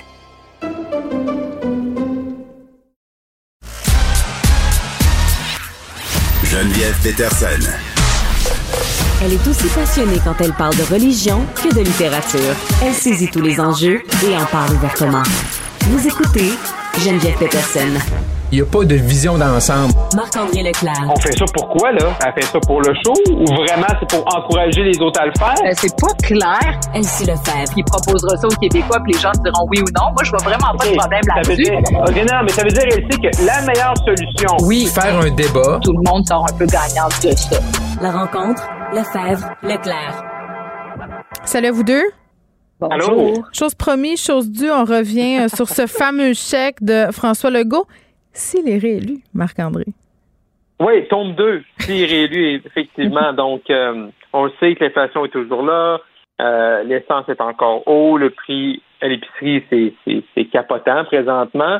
Et euh, François Legault, au. Mais il, avait promis, hein, dimanche, dans, son discours, c'est sûr, on a beaucoup parlé depuis dimanche, depuis le congrès de la fierté, puis de l'immigration, puis de la Louisiane, là, mais également, il prenait l'engagement d'aider les le portefeuille des Québécoises et des Québécois. Mais là, la grande question à savoir, c'est, bon, là, il nous dit un autre chèque, s'il réélu, et ça, ça veut dire que ce chèque-là, là, les, Québécois ne l'auront pas avant quoi? Avant novembre? Tu sais, le temps que l'élection le 3 octobre, le nouveau cabinet. Oui, mais juste avant Noël, Marc-André, pour aller acheter tous nos beaux cadeaux sur le panier bleu. Ouais, mais si ça va mal là, là, le 2 juin, là. Ah ouais, ouais, je si ça comprends. va mal là, si ça va mal là, euh, c'est le fun de Noël, là. mais si ça va mal là, Ouais, on là- peut pas avec la rentrée scolaire, tu sais, je veux dire, c'est qu'on peut pas, on peut pas servir d'une crise comme l'inflation présentement juste pour promettre quelque chose dans six mois, puis quelque chose qui est pas structurel, là. Mm. Euh, qui aide sur des différentes prestations, qui annonce une baisse d'impôts, qui annonce une, une aide plus ciblée pour des gens qui en, qui en, qui en auraient vraiment besoin, mettons, euh, des parents monoparentales, euh, avec des jeunes enfants, c'est quelque chose de plus structuré que de dire, ben, je vais vous aider. Là, on a tous en tête le 500 dollars là. Euh, qu'on a eu, là, que les gens ont eu sur leur rapport d'impôt. Ben, c'est ça, Marc-André. Ça va être la même chose. Là, c'est, on a eu 500 dollars et pour le reste, il y aura Mastercard. En attendant, qu'est-ce que tu veux? ça va être ça. Ben, ça ressemble pas mal à ça. Là, la question que les gens se posent, moi, je, moi, je trouvais que c'était une mesure éminemment euh, populiste. Elsie, t'en Mm. penses quoi? Ben, c'est le problème, c'est que peu importe qu'est-ce qu'il va faire, il va se faire traiter de populiste ou de personne qui va acheter les élections, de Maurice Duplessis avec En tout cas, il s'en est même Donc, pas euh, caché là, que c'était, c'était Ben, une non, mesure électorale. Ben c'est ça. Donc à un moment donné, qu'est-ce qu'il peut faire? Moi, je pense que euh, effectivement, comme Marc-André l'a dit, c'est sûr qu'il y a des gens qui vont avoir des, des besoins pressants. Euh, Régine Laurent hier euh, au bilan parlait euh, de, par exemple, la rentrée scolaire, tu sais, qui va être une période assez difficile pour bien des familles. Mm. Donc, est-ce que le gouvernement du Québec pourrait annoncer dès aujourd'hui par exemple, une aide à toutes les familles monoparentales. Je pense qu'effectivement, on se trompe pas, là, de monoparentale avec un salaire en bas de X montant. Après ça, peut-être effectivement des mesures d'urgence pour la rentrée scolaire dès aujourd'hui. Mais c'est délicat parce que peu importe qu'est-ce qu'il va annoncer, ben, les oppositions vont dire que si et que ça, puis s'il fait rien, ben, on va dire que si et que ça. Donc, c'est, c'est un peu, euh, c'est dans la situation dans laquelle il se trouve. euh, mais je pense que, tu par exemple, il parle pas du tout, j'ai pas entendu le gouvernement parler euh, de l'augmentation euh, de, de l'aide sociale, des revenus à l'aide sociale. Mhm. Je veux dire, ça, c'est un scandale, là, je veux dire, monstre, parce qu'on a beau parler de logement, d'accès au logement et tout ça, ben, tu sais, commence par avoir un peu d'argent, tu vas peut-être être capable de le trouver, là, un, un logement qui est décent, puis avoir de la- de la- de l'argent pour acheter la nourriture et tout ça. Donc, l'aide sociale, je pense qu'il y a certaines choses qu'on peut cibler où on est certain de pas se tromper, d'avoir Mm. Là. Donc, de l'aide plus structurante qu'un chèque, Marc-André. Oui, c'est ça, mais ça prend, ça prend, ça prend quelque chose, ça prend une espèce de vision, là. Parce que tu pourras pas, à chaque euh, trois, quatre mois, nous renvoyer un C'est ça. 500, 95% de la population. C'est ça le problème, là. Tu peux pas, tu peux pas, à, à chaque fois que là, OK, là, ça a augmenté, là, on pensait, puis là, ils disent, ben là, les prévisions du dernier budget, on est déjà plus loin, puis là, on le sait que c'est de la politique. C'est ça, les élections à date fixe. Euh, parce que probablement que si on n'était pas en élection à date fixe, on serait peut-être en élection présentement. Le, le gouvernement serait à sa quatrième année, aurait fait le budget, puis il aurait déclenché une élection. Fait que on serait pas comme c'est tout le temps une espèce là, entre le budget et l'élection, là, quand c'est à date fixe, c'est tout le temps cette période-là, là, un peu bizarre. Là, c'est un peu des- un des désavantages des élections à date fixe. Mais là, arrivez-nous avec une espèce de vision, justement, là, tu sais, pour, comme euh, disais, tu sais, de certaines, certaines euh, aides qui sont déjà en place, qu'on pourrait bonifier avec des gens plus ciblés. Parce qu'on se rend compte, là, quand les différents sondages de Léger la semaine passée, c'est que le 500 là, euh, pour une bonne partie des gens, ça servait à quoi? ça a servi seulement à, en termes d'épargne. Euh, en termes d'épargne ou ça, ça, a payait un petit peu de grévy. Euh, Il y en a qui en avaient besoin, peut-être la moitié en avait besoin. Fait que c'est eux qu'il faut aider. Les autres se sont un peu gâtés ou tout ça. Fait que tu sais, faut. Ça prend quelque chose d'un peu mieux préparé que je veux dire, on donne de l'argent tout le monde. Juste dernière chose que je voulais ajouter sur ce débat-là, c'est que moi, ce que j'aime, moi, j'aime pas ça, les chèques de manière générale, parce que je trouve que, tu sais, comme par exemple, un chèque de 500 dollars pour 95% de la population, c'est 3,2 milliards. Qu'est-ce qu'on fait avec 3,2 milliards? Là, on fait beaucoup de choses dans une société, là. Puis on a des écoles en lambeaux, on doit investir en transport collectif, il y a- on a plein de défis à relever. Il y a des gens, tu sais, par exemple, les préposés aux bénéficiaires, les infirmières, on a augmenté les salaires, mais, tu sais, on a parlé l'autre fois, là, des, des- des services juridiques, l'accès, en tout cas, bref, il y a tellement de besoins que tu sais, tu fais un chèque, c'est des revenus perdus. Là, ça va être un deuxième chèque. On est à près de 7 milliards de dollars. là. C'est énorme, là, 7 milliards de dollars. Mais ce que j'aime avec le chèque, c'est qu'au moins le gouvernement préserve sa capacité fiscale. Parce que si tu fais une baisse d'impôts, ben ça, tu peux pas remonter les impôts là, un an après. Donc, c'est une ponction à un moment précis dans les finances publiques de l'État. Mais au moins, le gouvernement garde ça. Puis avec la réduction des tarifs, ben ça aussi, tu sais, les tarifs, ça peut être peut-être Hydro-Québec, euh, le jet des tarifs, mais après ça, ça devient difficile de les Puis après ça, ben le- la, la baisse des taxes sur l'essence, je trouve ça d'un ridicule total parce qu'on sait très bien que les pétrolières vont reprendre tout de suite euh, la marge euh, qui a été euh, qui, a- qui aurait été enlevée. Donc ça, je suis contente que M. Legault résiste à cette euh, à cet appel des sirènes de, de, de, de, de- de- du. Je Oui, bon. ça. Un qui n'a pas résisté à la sirène de se ressortir du garde-robe, c'est l'ancien premier ministre Lucien Bouchard, Elsie, qui nous a gracié de ses commentaires. Puis sérieusement, là, c'est une sortie très importante, je trouve, de Lucien Oui. Bouchard. Euh, puis M. Bouchard a été assez discret comme C'est vrai, ancien hein? premier ministre. Il n'a pas joué trop à années. belle-mère quand même, lui, là. là. Non. Non. Non, puis euh, tu sais, puis le terme belle-mère, je trouve qu'il faut faire attention parce que tu sais, c'est des, des, des personnages, des hommes, mais des femmes d'État, donc qui ont contribué, qui ont une vision de la société. Donc pourquoi ces personnes-là n'auraient pas le droit d'intervenir dans la sphère publique? Ça, en tout cas, c'est un autre débat. Ben, c'est pas, c'est pas qu'ils n'ont pas le droit d'intervenir, c'est que des fois, ils se mêlent des affaires du parti, puis le sous-entendu, Oui, c'est tout le temps, c'était bien mieux quand moi j'étais là. Fait que c'est ça, le sous-entendu Ouais. belle-mère ou beau-père. On peut le virer de bord aussi. Ouais. Les beaux-pères sont fatigants C'est sûr. Ben c'est sûr, mais il reste quand même que tu sais c'est pas toujours tu sais parce que oui quand un ancien premier ministre prend la parole comme ils le font pas souvent, c'est souvent monté en épingle puis les, les chroniqueurs que nous sommes ah ben là il a voulu dire ci, Ouais, c'est du ça, bonbon. jambette puis mais tu sais Ben oui. eux quand ils le font euh, tu sais moi pour en avoir côtoyé là, les anciens chefs du Parti québécois, tu sais c'est souvent des sentiments très nobles puis ils se font aussi amener vers des enjeux où ils voulaient pas répondre, puis en tout cas, bref. Mais sur le fond là, de la sortie d'hier euh, et sur la question de l'indépendance du Québec, parce que moi, je pense que c'est là toute la force de la sortie du Bouchard hier. Moi, comme indépendantiste, comme souverainiste, euh, qui a commencé à militer dans les années de Lucien Bouchard, justement, là, lui, il m'a vraiment euh, convaincu là, de la, la pertinence de la souveraineté. Je trouve que hier, comme un peu là, un grand papa de la nation, il est venu quand même légitimer ce projet politique-là en disant c'est ça ultimement que ça nous prend.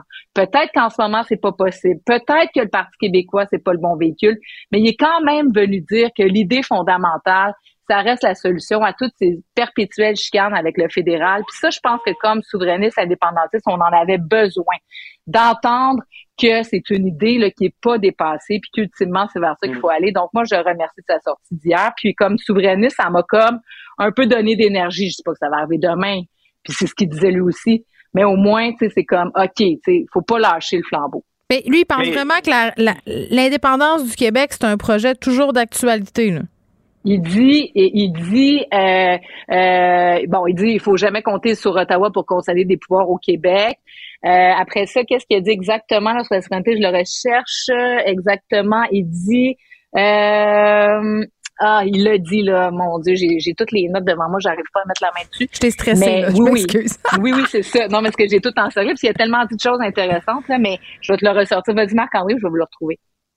Non, mais ce que, ce que je voulais dire, c'est que je pense que si ça a énergisé Elsie, je pense que ce matin, là, je voyais en pleine presse M. Saint-Pierre Plamondon, lui, c'est comme fait une, une espèce de claque au visage. Parce que dans le fond, ce qu'il disait, c'était le que M. Bouchard a dit également, c'est par rapport aux véhicules. là. Ça peut être un autre parti que le Parti québécois. Là. Hmm. Et ça, je pense que là, ça l'a vraiment. euh, M. Saint-Pierre Plamondon a fait une sortie très émotive ce matin là, en disant que M. Legault, gardait les Québécois dans le formol. Mais euh, je pense que pour Saint-Pierre Plamondon, là, c'est très, ça va être très difficile. là. Euh, les prochains jours vont être très difficiles. Puis euh, M. Saint-Pierre Plamondon pense que d'aller sur.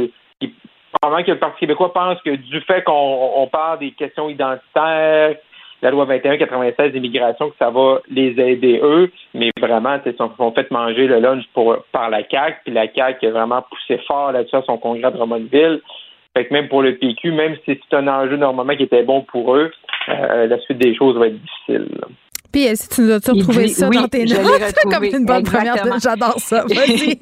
il dit euh, la souveraineté est encore d'actualité parce qu'elle est dans le cœur d'un grand nombre de Québécois, mais pas d'une majorité. Elle, est dans le mien aussi. Je suis convaincue que c'est la solution. Et donc, euh, il dit la souveraineté demeure pour lui une nécessité qui doit peut-être pour le moment être revue pour la transformer en d'autres projets. Donc là, à court terme, effectivement, il dit, puis c'est pour ça qu'il, moi j'ai trouvé assez habile parce que tu sais sur, euh, il, a, il a fait d'autres entrevues aujourd'hui, puis euh, on essaie de l'amener pour dire est-ce que François Legault va trop loin dans les questions identitaires, sur les questions d'immigration? Sur les questions d'immigration, il est très clair. Hein? Il dit qu'il faut aller rapatrier tous ces pouvoirs-là parce que on réussira jamais à rien euh, avec les chicanes là, avec euh, avec Ottawa.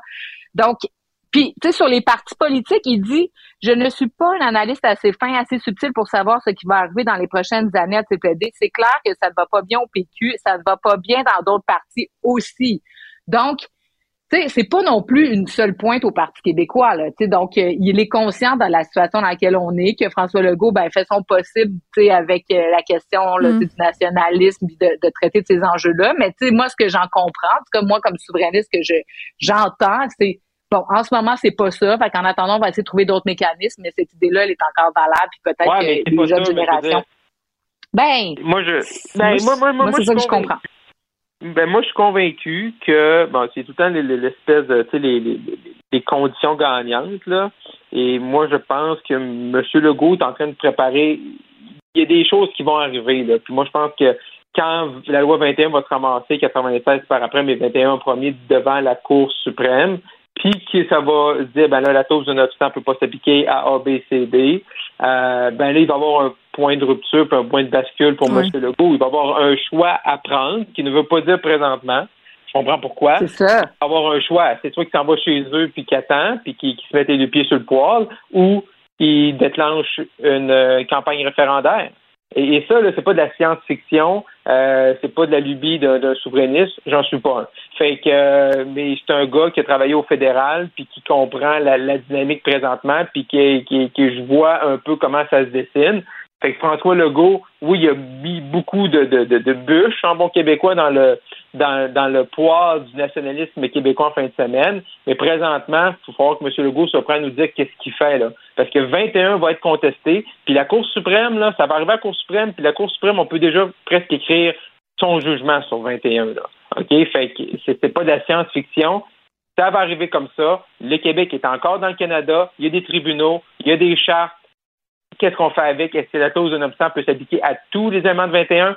Probablement pas. Fait qu'il y a un rendez-vous là, euh, pour le Québec, là, peut-être dans 12, 15, 18 mois. Merci à vous deux. À demain. Ah, 12, 12, 18 mois, tu vas vite. Mais euh, Ben, on, en, suprême. on en reparlera. Oui, la Cour suprême, mais après ça, le rendez-vous, moi, je pensais le rendez-vous avec l'indépendance. Ah non, mais le sauf rendez-vous- Oh, effectivement, mais les. Québécois. non, c'est ça. C'est pour ça que je trouvais que tu allais Euh, vite. Mais rendez-vous les Québécois devront.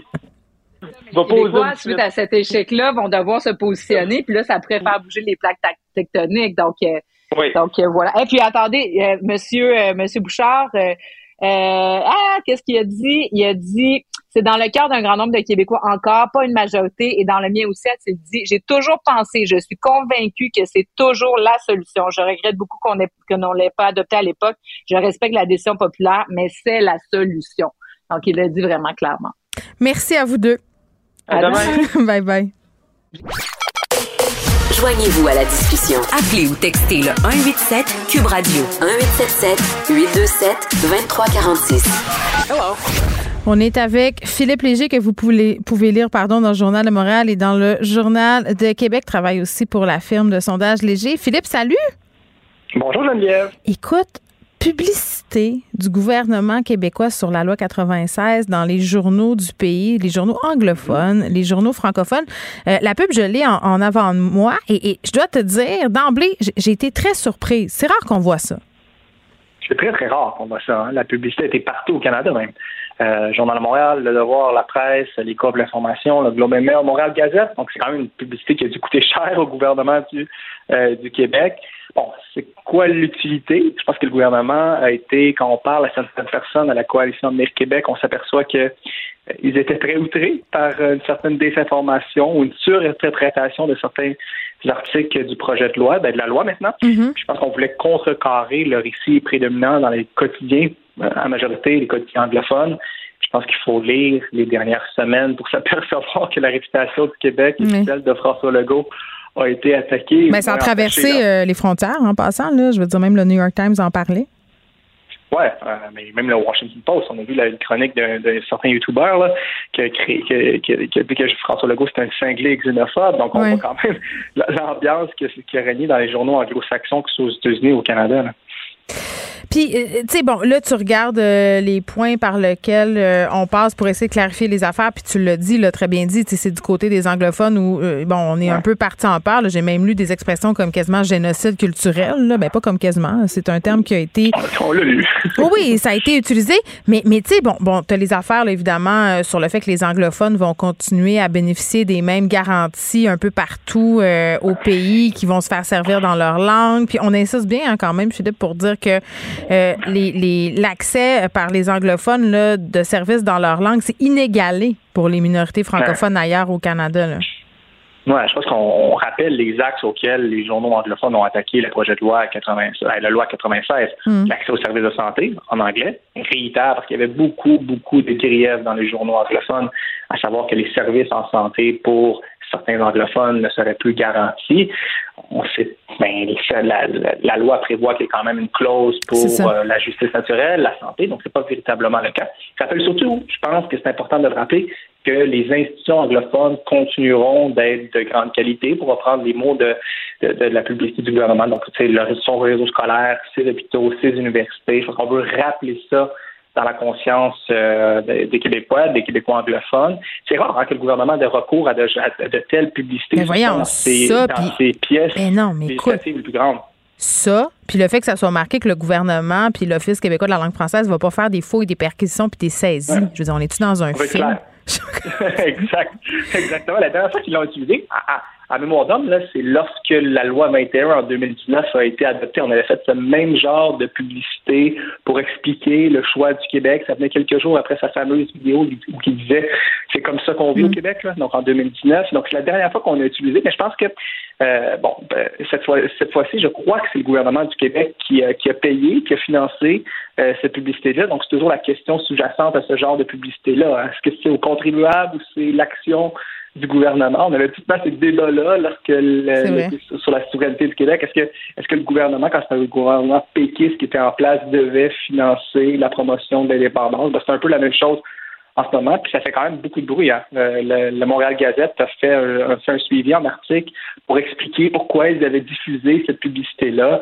Il euh, faut aussi voir, je crois, du côté du gouvernement, une main tendue à la communauté anglophone. C'est un signe de respect pour expliquer, écoutez, là, on vous tend la main, on vous explique. Je pense que le gouvernement a été un peu euh, abasourdi par la réaction très, très forte et très soudaine de la communauté anglophone sur, sur la loi 96 puis on essaie un peu de réparer les pots cassés. C'est ça, on met les, les, les, points sur les i et les barres sur les t. Un petit mot, Philippe, si tu le veux bien, sur la course euh, du Parti conservateur du Canada. Oui, exactement. Euh, le 2 juin, demain, euh, c'est pas une date importante pour euh, beaucoup d'entre nous, mais pour les conservateurs, c'est une date qui est extrêmement importante. C'est la dernière journée où ils vont pouvoir vendre des cartes de membres. Le 2 juin, c'est aujourd'hui, là. Exactement. Et donc, si vous voulez voter pour la course à la chefferie conservatrice, vous, vous devez avant demain s'acheter, vous acheter une carte de membre. C'est ça que ça veut dire. Euh, et donc, c'est assez intéressant cette course-là parce que c'est pas nécessairement le suffrage euh, universel puis populaire qui va le suffrage populaire qui va euh, qui va déterminer le gagnant parce que sinon, Pierre Poilievre risquerait à bien des égards d'être élu à la tête de la course, à la tête du Parti conservateur. Quand on regarde les différents sondages, chez les électeurs conservateurs, il fait environ 40% contre 18% 17% pour Jean Charest. Donc, il y a une avance assez forte. On regarde les foules également, Poilievre réussit, juste hier, sur Twitter, on voyait environ 1000 personnes à un rassemblement en Saskatchewan, 2000, 3000 à Calgary. Donc, il réussit vraiment à les fédérer beaucoup, beaucoup d'électeurs. Mais le scrutin conservateur a quelques particularités qui font en sorte que Jean Charest pourrait, si on, si on se fie à la, à la mécanique, pourrait l'emporter. Parce qu'il y a deux facteurs là. Le poids de chaque. Au Canada, il y a 338 circonscriptions. Le poids de chaque circonscription vaut 100 points dans la course. Fait qu'il y a certaines circonscriptions au Québec qui pourraient donner des 100 points, par exemple, à un Jean Charest, par exemple. Euh, donc, s'il réussit, Jean Charest, à aller chercher des- un nombre de membres suffisant dans les circonscriptions québécoises. On dirait que j'y crois c'est pas. ça va. Ouais. Bon, ça, ça reste difficile. On ne le sait pas. Bon, il y a beaucoup d'inconnus encore, là, cette course-là. là. Mais ce qu'on sait, c'est qu'il y a quand même un avantage d'être plus populaire dans, au Québec. Bon, mais je comprends, là. Philippe, mais je dire, regarde, t'es un homme de chiffres, là, regarde les- le nombre de militants qui sont au- au- aux événements de Poilievre, puis regarde ceux aux événements de Jean Charest, semble. Ouais. Ouais, puis ben, c'est ça. Et l'autre élément, c'est le vote préférentiel hein, au scrutin. Euh, c'est pas un vote, euh, vous choisissez le meilleur, c'est un vote, c'est un vote, un Ouais, vote préféré, votre deuxième préféré. Après, on élimine en fonction si votre candidat est encore dans la course, ce qui fait en sorte que c'est probablement celui qui finit troisième qui va déterminer qui est le gagnant. On peut croire que c'est Patrick Brown, euh, qui était le, le maire de Brampton, euh, qui pourrait finir troisième et qui pourrait donner ses votes à Pierre Poilievre. On verra, on verra. Ça achève. Et la dernière journée, euh, justement, pour cette vente de cartes. Merci beaucoup, Philippe. Merci à toi, Geneviève. Bye bye. Pendant que votre attention est centrée sur vos urgences du matin, vos réunions d'affaires du midi, votre retour à la maison ou votre emploi du soir, celle de Desjardins Entreprises est centrée sur plus de 400 000 entreprises à toute heure du jour. Grâce à notre connaissance des secteurs d'activité et à notre accompagnement spécialisé, nous aidons les entrepreneurs à relever chaque défi pour qu'ils puissent rester centrés sur ce qui compte, le développement de leur entreprise. Ne vous laissez pas berner par ces prises de position saisissantes. Geneviève Peterson est aussi une grande sensible. Vous écoutez Geneviève Peterson. Cube Radio. En direct à LCN. 14h30, c'est le moment d'aller retrouver notre collègue Geneviève Peterson. Salut Geneviève. Salut Julie. Verdict qui a été rendu hier, il y a à peu près 24 heures, là, dans, dans le procès opposant Johnny Depp et Amber Heard. Comment tu as réagi quand tu as appris euh, le- ce verdict? Ben, deux réactions. La première, c'est enfin. C'était le temps que ce cirque-là, ce spectacle-là s'achève. Ouais. Un spectacle qui a eu lieu au détriment peut-être euh, de l'une des deux parties plus que l'autre. Parce que ma deuxième réaction, c'est ça, c'est de me dire que finalement, il n'y a pas vraiment de gagnant ni de perdant dans, dans, dans, à l'issue de ce procès-là. Pour moi, ceux qui ont gagné, ce sont les plateformes comme TikTok, comme Instagram et les producteurs de contenu qui ont fait, si on veut, leur chou gras là, sur l'interprétation de ce procès-là, sur l'analyse Mhm. et surtout euh, sur le fait de, de rire ou de mettre en lumière certains comportements euh, d'Amber Heard là, qui a vraiment très, très mal paru pendant ce procès-là. Mais t'as pas l'impression que c'est elle qui perd aujourd'hui? Ben, en Davantage fait, euh, peut-être que Johnny Depp? C'est sûr que dans une relation toxique, peu importe si les deux euh, personnes ont eu des comportements toxiques, parce qu'on l'a vu là, pendant le procès, elle n'a pas toujours été irréprochable, Madame Heard. euh, Il y, a- il y a toujours Mhm. une dynamique de pouvoir. Puis clairement, c'était une guerre de relations publiques, une guerre de célébrité, une guerre d'amour aussi. Je parle de l'amour du public. Et clairement, Amber Heard a perdu par rapport à, à Johnny Depp, qui bénéficie un de pas mal plus de moyens financiers d'elle, qu'elle, pardon, deux d'un capital de sympathie pas mal plus grand parce qu'on le connaît. Écoute, ma fille connaît Johnny Depp, ma mère connaît Johnny Depp. Je veux dire, il, rejoint un large spectre de spectateurs. Euh, donc, il, il est aimé du public et, et voilà, tu sais, c'est pour cette raison-là que, bon, évidemment, l'opinion publique a penché. Je pense que les moyens qui ont été mis aussi pour faire sa promotion, entre guillemets, pendant ce procès-là étaient beaucoup plus grands que ceux déployés par l'équipe de Mme Heard. Mais Geneviève, as-tu l'impression que Amber Heard a choisi le bon véhicule, la bonne façon en dénonçant cette violence sexuelle, cette violence conjugale? Oui. Lorsqu'elle a écrit dans le Washington Post, sans jamais prononcer ou écrire le, Mm. le nom de, de Jo- de Johnny Depp, mais tout le monde savait que, que c'était de, de lui dont elle parlait? C'est ça. Je, je pense qu'un des trucs qu'on a oublié, euh, parce que c'est un sujet, Ouais. la violence conjugale, c'est un sujet qui est éminemment émotif. euh, c'est un sujet qui nous interpelle absolument tout le monde. Beaucoup de gens qui ont perdu vue que c'était pas un procès sur la violence conjugale. La violence conjugale, c'était la toile de fond de cette histoire-là. Mais ces gens-là étaient en cours au civil. Je pense qu'il faut aussi le répéter là pour une question de diffamation. Et la question qu'on se pose, euh, que le jury devait se poser, c'est est-ce qu'il y a eu diffamation? Puis tantôt, je posais la question à Nicole Gibault sur la diffamation, c'est pas parce que euh, ce que je dis est vrai que ça ne constitue pas de la diffamation. Donc, c'est bien dommage, euh, cette victime-là alléguée, là, si c'est vrai qu'elle a été victime de violence conjugale, euh, ben, que ce soit vrai ou pas, ça compte pas, entre guillemets, dans, sur le côté diffamatoire de l'affaire. Tu me suis-tu? Ça veut dire que, tu sais, Oui, même, même si elle a dit, ben, j'ai été battue par mon ex-mari, puis que tout le monde sait que c'est Johnny Depp, ben, un, tu peux l'identifier très, très facilement, et deux, lui, a été capable de prouver qu'à cause de ça, ben, il a perdu des revenus, euh, puis il a perdu, entre guillemets, une partie de son lustre, donc sa carrière Qu'elle a en a nui pâti. à sa réputation. Oui, qu'elle a nuit à, à sa carrière parce que, bon, évidemment, il y a, il y a Mhm. plein de gens qui ont voulu se dissocier de lui. Donc, c'est sûr que, que c'est ça. Puis, en ce sens-là, moi, je trouve que c'est beaucoup un recul peut-être pour la liberté de parole, la liberté de, de, de reprendre le, le pouvoir euh, par rapport aux victimes parce qu'on a beaucoup dit, ah, est-ce que ça va, entre guillemets, euh, être recul pour le mouvement moi aussi? Je ne sais pas si c'est un recul pour le mouvement moi aussi, mais c'est certainement un recul justement pour euh, cette impulsion qu'ont les victimes de, prendre la parole. Puis je pense aussi que ça va être un recul envers la confiance qu'ont les victimes envers les institutions, que ce soit au civil ou au criminel, parce que tout le monde mélange tout ça et, à cause de la grosse potée des médias sociaux, euh, on dirait que tout, tout devient euh, complètement mêlé et que là on se dit bon mon Dieu, c'est plus possible d'aller accuser quelqu'un de faire de la violence conjugale sans être traité et traîné dans la boue sur les médias sociaux. Donc en ce sens-là, c'est un recul parce que j'espère qu'il n'y a pas des victimes qui sont en train de regarder ça puis qui sont en train de se dire voici ce qui arrive malheureusement quand on porte plainte ou quand on quand on parle. Ouais. Parce que Ben- ça, ça c'est, le côté un peu ma- malheureux de cette histoire-là. C'est le sort qui a été Pervers, réservé. effectivement. Oui. Et d'ailleurs, on va regarder ce que le Guardian disait aujourd'hui. Euh, je cherchais ironiquement euh, des articles sur le jubilé euh, dans le Guardian, mais je suis tombée sur ceci en disant que ça, ça avait un effet catastrophique là, sur les femmes et que ça découragerait les femmes de porter plainte. Mais tu as raison de le dire. Dans ce cas-ci, c'est une poursuite au civil parce que les deux s'accusaient mutuellement de diffamation. Oui. Mais dans les faits, elles se disaient victimes de violence. Il y, a, il y a deux choses là-dedans aussi. Il faut pas oublier que ça se passe aux États-Unis. Là, ici, on a quelque chose qui va s'appeler le tribunal spécialisé pour les questions d'agression sexuelle, de, de violence conjugale. Puis je trouve que ce Mhm. qui ressort euh, malheureusement aussi, c'est le concept de la parfaite victime. Tu sais, Amber Heard, c'est pas la parfaite victime en ce sens où, je l'ai dit là tantôt, on l'a vu avoir des comportements malheureux. C'est une fille aussi qui a un visage dur. C'est plate à dire, hein? Elle est antipathique. Donné, on trouvait qu'elle pleurait beaucoup. Là. Est-ce, que- est-ce qu'elle était en train de jouer? Donc, elle était pas la parfaite victime. Donc, ça, ça démontre encore à quel point on a des préjugés sur les victimes de violence, sur les femmes qui prétendent avoir été euh, abusées ou violentées. Donc, ça, c'est un autre aspect que j'ai trouvé éminemment malheureux dans toute la couverture de ce procès-là. Tout à fait. Merci beaucoup, Geneviève. Bon après-midi à toi. Merci à toi. Pendant que votre attention est centrée sur cette voix qui vous parle ici, ou encore là, tout près ici, très loin là-bas, Ou même très, très loin. Celle de Desjardins Entreprises est centrée sur plus de 400 000 entreprises partout autour de vous. Depuis plus de 120 ans, nos équipes dédiées accompagnent les entrepreneurs d'ici à chaque étape pour qu'ils puissent rester centrés sur ce qui compte, la croissance de leur entreprise.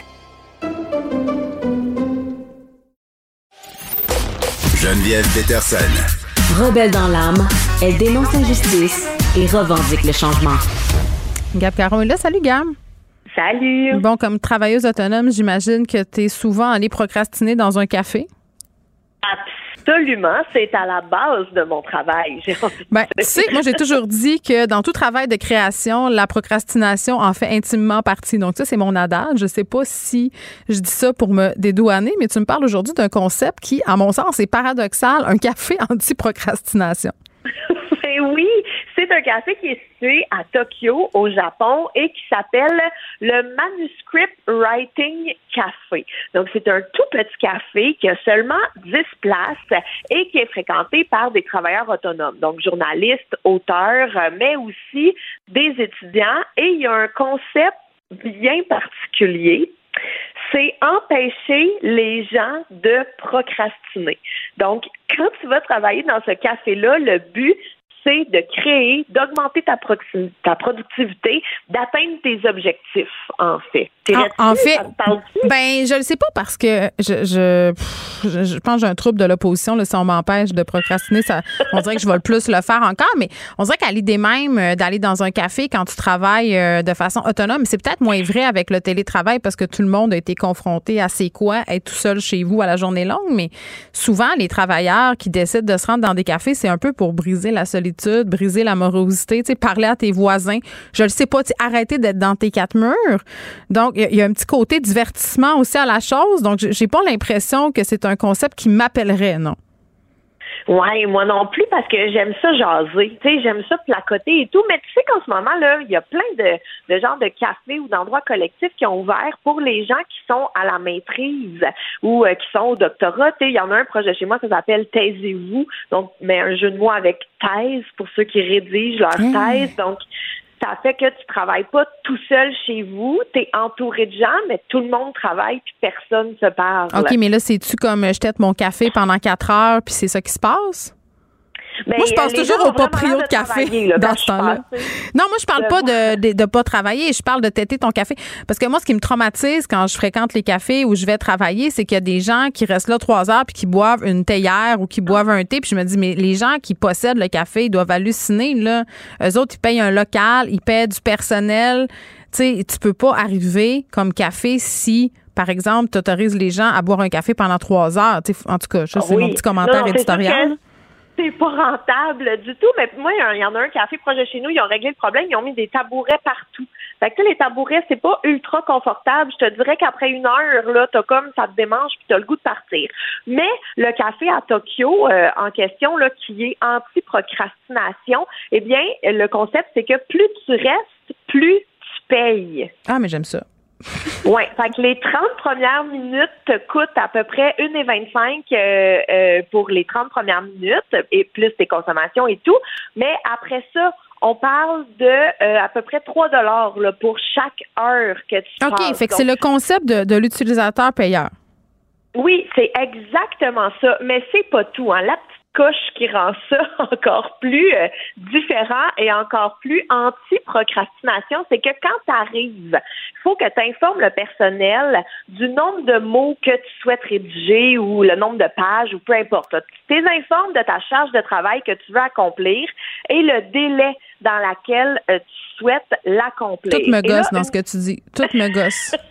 Non. C'est un peu comme être à l'école, en fait. oui, lâchez-moi, pas là. Je, suis- je suis devenue adulte pour pouvoir faire ce que je veux. J'ai-tu envie de me faire régenter par euh, une personne qui a un trip, de, un power trip euh, de barista? Je veux dire, laisse faire. Fais-moi des formes dans mon latte, puis je vais m'occuper du reste, là. Mais tu as bien fait de le dire, le power trip, parce que tu peux aussi demander aux employés le niveau de surveillance. ben Donc, voyons euh, donc!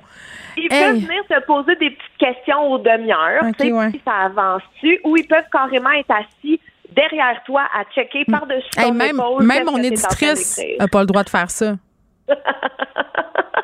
Hey, je te jure, puis ça a l'air que dans le menu, si on peut appeler ça comme ça, tu peux même choisir le ton sur lequel les employés s'adressent à Ah, toi. on dirait, on dirait, on dirait, un, on dirait un kink, là. C'est c'est dégueulasse. Plus ça avance, la conversation, plus on dirait un café sexuel.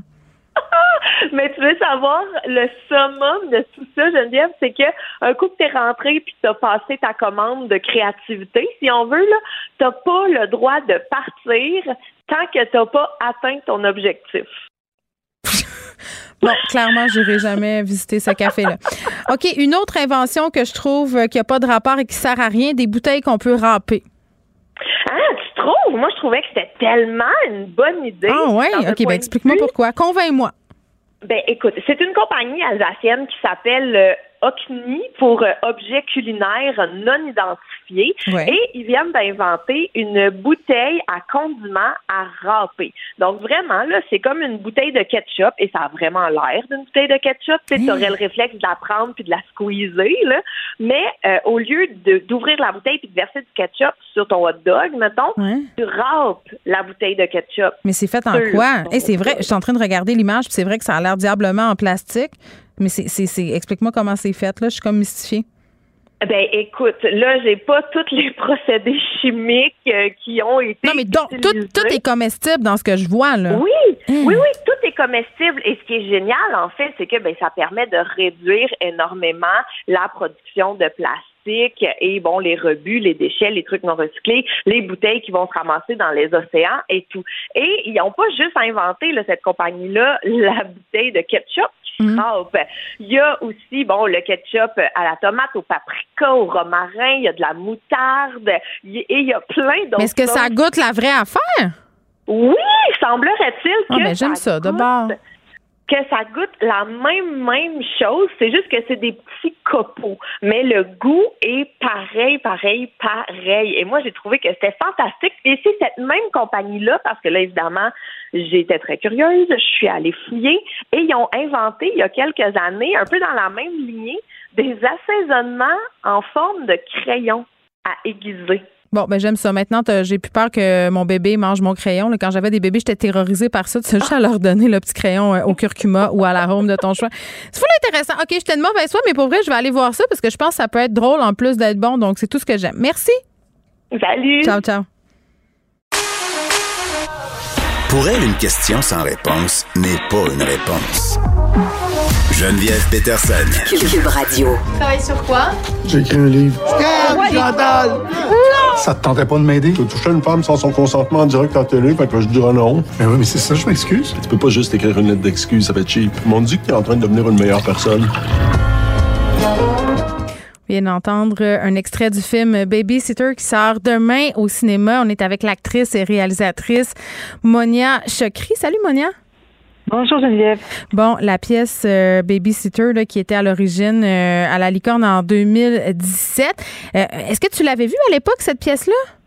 Oui, je l'avais vu. C'est pour ça d'ailleurs que j'ai voulu faire faire le film. C'est que c'est que quand je suis allée voir la pièce de théâtre, j'ai j'ai j'ai rencontré Catherine la semaine suivante. On devait se rencontrer pour divers projets. Puis j'ai dit j'aimerais vraiment qu'on fasse ce film-là ensemble. Et elle était déjà en train de plancher sur le scénario. Catherine Léger. Oui, Catherine Léger, la, la scénariste et Qui- auteure de la pièce. Oui, qui écrit beaucoup euh, pour le, le, Ben, le cinéma. Qui a adapté notamment ton euh, Je sais. C'était un Oui. plaisir de travailler avec elle. Puis, ben oui, oui, oui, puis c'est une grande scénariste, ouais. Exactement. Puis, tu sais, je, je- moi, je, évidemment, là, c'est pas le même travail d'adapter un livre euh, au cinéma que de passer du théâtre au, au cinéma. Là, j'imagine que ça demande un autre type de réflexion. Mais justement, euh, toi, est-ce que ça faisait partie, je vais pas dire le mot inquiétude, mais est-ce que tu t'interrogeais là-dessus? Parce qu'on rentre pas forcément euh, par la même porte dans un récit selon le médium dans lequel on plonge, mettons. Non, absolument, mais euh, en même temps, bon, c'est quand même un exercice qui a été fait plusieurs fois. euh, vrai. euh, à travers euh, à travers l'histoire du cinéma, là, de passer du théâtre au, euh, Mhm. au, au- à l'écran. Euh, mais en fait, comme comme Catherine est- Léger, donc euh, était scénariste déjà, je savais qu'elle qu'elle avait quand même cette force de structure scénaristique. Elle comprenait comment on passait. en fait, j'étais vraiment agréablement surprise de son travail euh, dès le départ sur la première version. Puis euh, après ça, moi, j'ai intégré du cinéma, si, si tu veux, à, à son écriture, mais ce qui est normal. Un scénariste a une vision structurelle euh, de, de- du récit. Moi, j'ai une vision d'im- d'image du récit. C'est mon travail de Mm. rajouter euh, de, de l'impressionnisme euh, à voilà, de l'imagerie. Donc, c'est c'est ce que le cinéma permet, à ton sens, d'ajouter de plus? Ben oui, ça me permet de. Ben oui, parce que le, cinéma, c'est l'art du réalisateur, c'est celui du silence aussi, et c'est de permettre par les images d'aller creuser plus profondément la psychologie des personnages, tu par euh, oui, par par par des par de la mise en scène en fait. Puis, euh, bon, c'est une pièce de théâtre. Puis, hier soir, je l'ai regardé, euh, le film, dans le confort de mon lit, mon lit. Je me suis installée et j'ai regardé ça. C'est un film particulier. Je pense qu'on qu'on aime ou on n'aime pas parce que c'est un langage cinématographique qui, est très, très fort. tu sais. Puis je- moi, je le voyais, le côté euh, théâtral. Je dis pas ça comme une critique négative, pas, vraiment. Euh, Est-ce que c'est important pour toi de la, de la garder, cette théâtralité-là? Parce que on la sent dans l'image, puis même dans le jeu un peu à certains moments. Il y avait des moments burlesques aussi.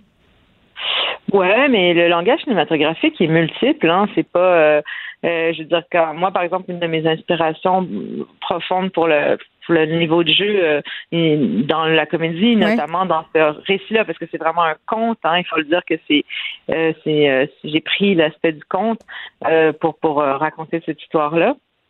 Euh, par exemple, les frères Cohen, c'est une, c'est une inspiration, mais quand on regarde de, de Big Lebowski, euh, euh, je veux dire, le niveau de jeu est assez burlesque Oui, aussi. c'est ça. Il y a toutes sortes de manières de jouer au cinéma. C'est pas, parce qu'on a une espèce de cette idée là de il faut que le cinéma soit quelque chose de euh, comme on, que j'aime pas ce mot là mais réaliste mais le réalisme ça n'existe pas en fait à partir du Mm. moment où on pose un regard comme artiste sur euh, sur quelque chose on le dénature de, de, de la réalité Ouais, puis en même temps, moi, je, je l'écoutais puis je me disais, c'est, dans une certaine mesure, c'est, c'est presque du réalisme magique ton film à, à certains moments.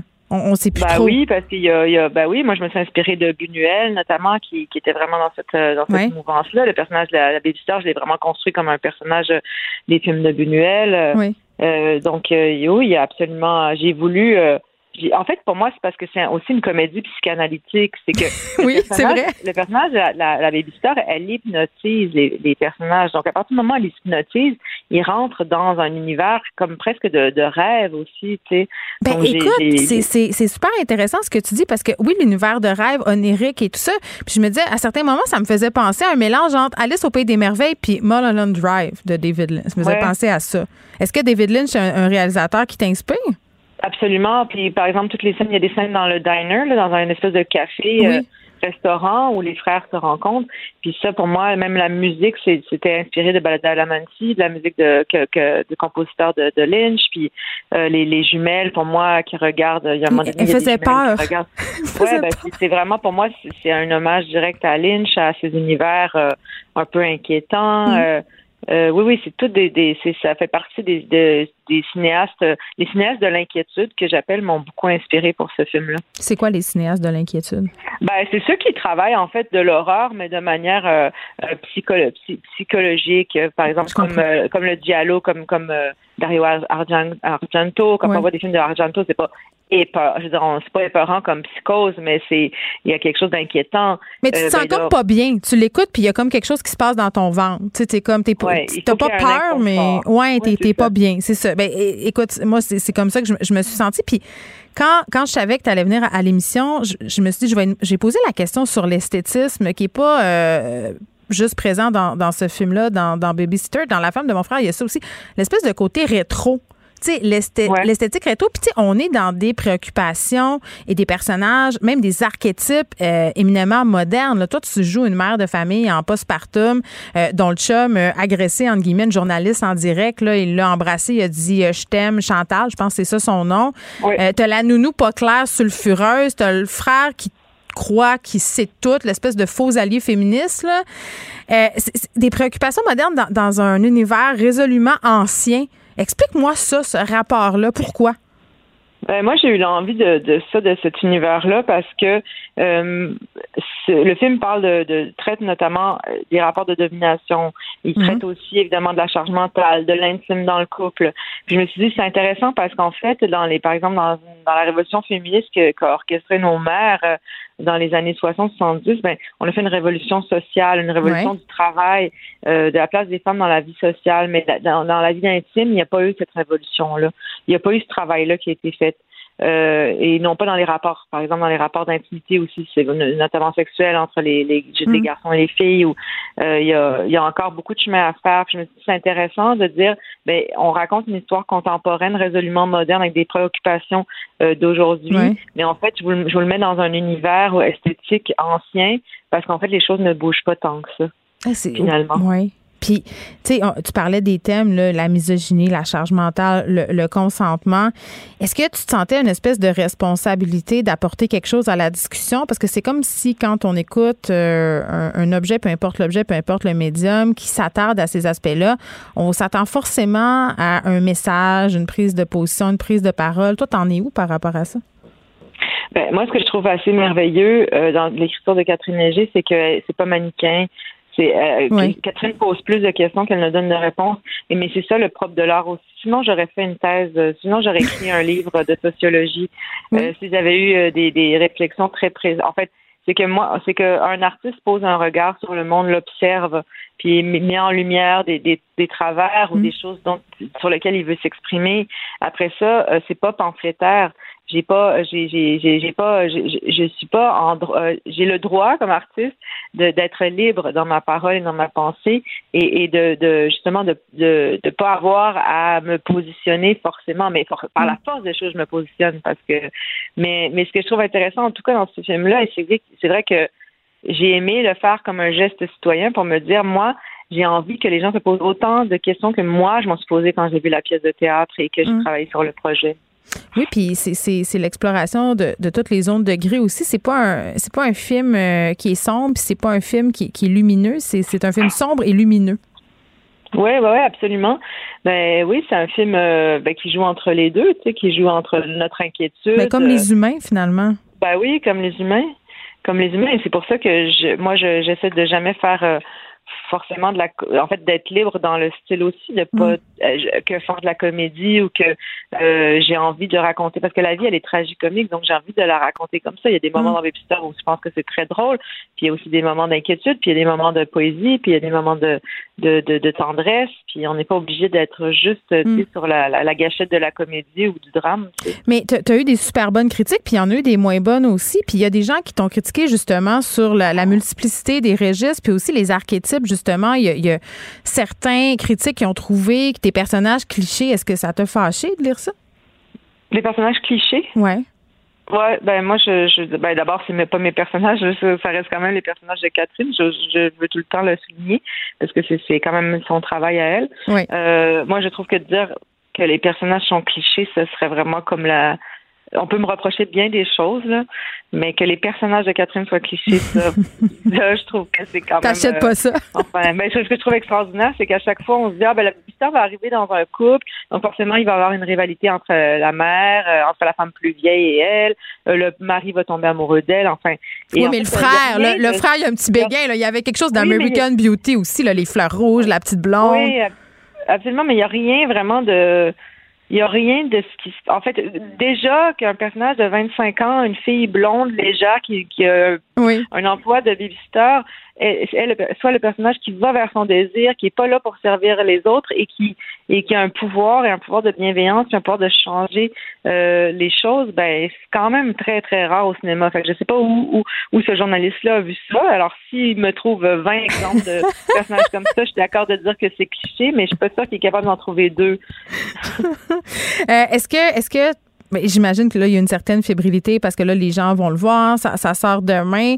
Toi, est-ce que tu es le genre à aller t'asseoir dans la salle pour regarder Non. la. Non, hein? Ça te... Ouais, non? non, non, non, non, mais là, franchement, je suis juste heureuse que le film sorte parce que bon, moi, je l'ai tourné il y a presque deux ans, hein, parce que Ah on oui. était- En COVID. oui, le, le temps, le temps, on est en COVID, le temps que ça sorte, le Mm. temps qu'on termine le film et tout. euh, donc là, je suis juste tellement heureuse qu'il appartienne aux spectateurs parce qu'on fait de l'art pour que pour qu'on pour le donner aux autres. C'est vrai. Euh, parce qu'il n'existe pas, le projet n'existe pas, le, la cré- le, le film il n'existe pas tant qu'il n'est pas dans les mains du public.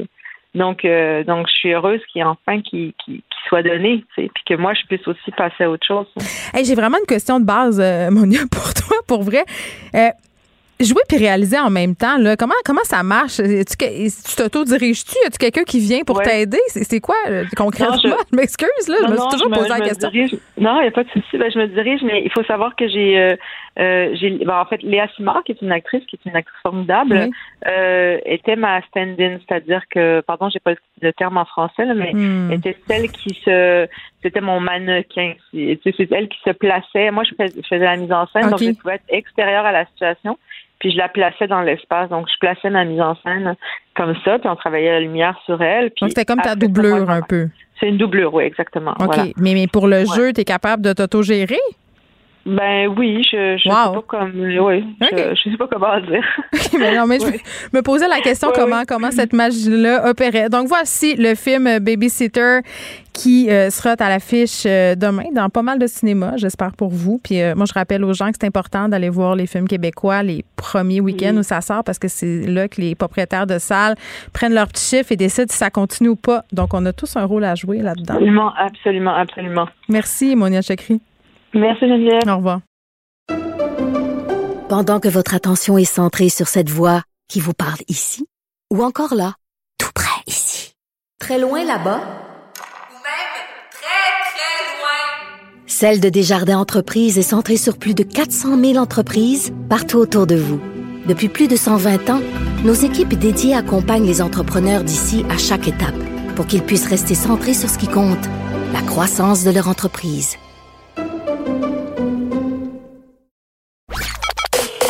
Joignez-vous à la discussion. Appelez ou textez le 187 Cube Radio 1877 827 2346.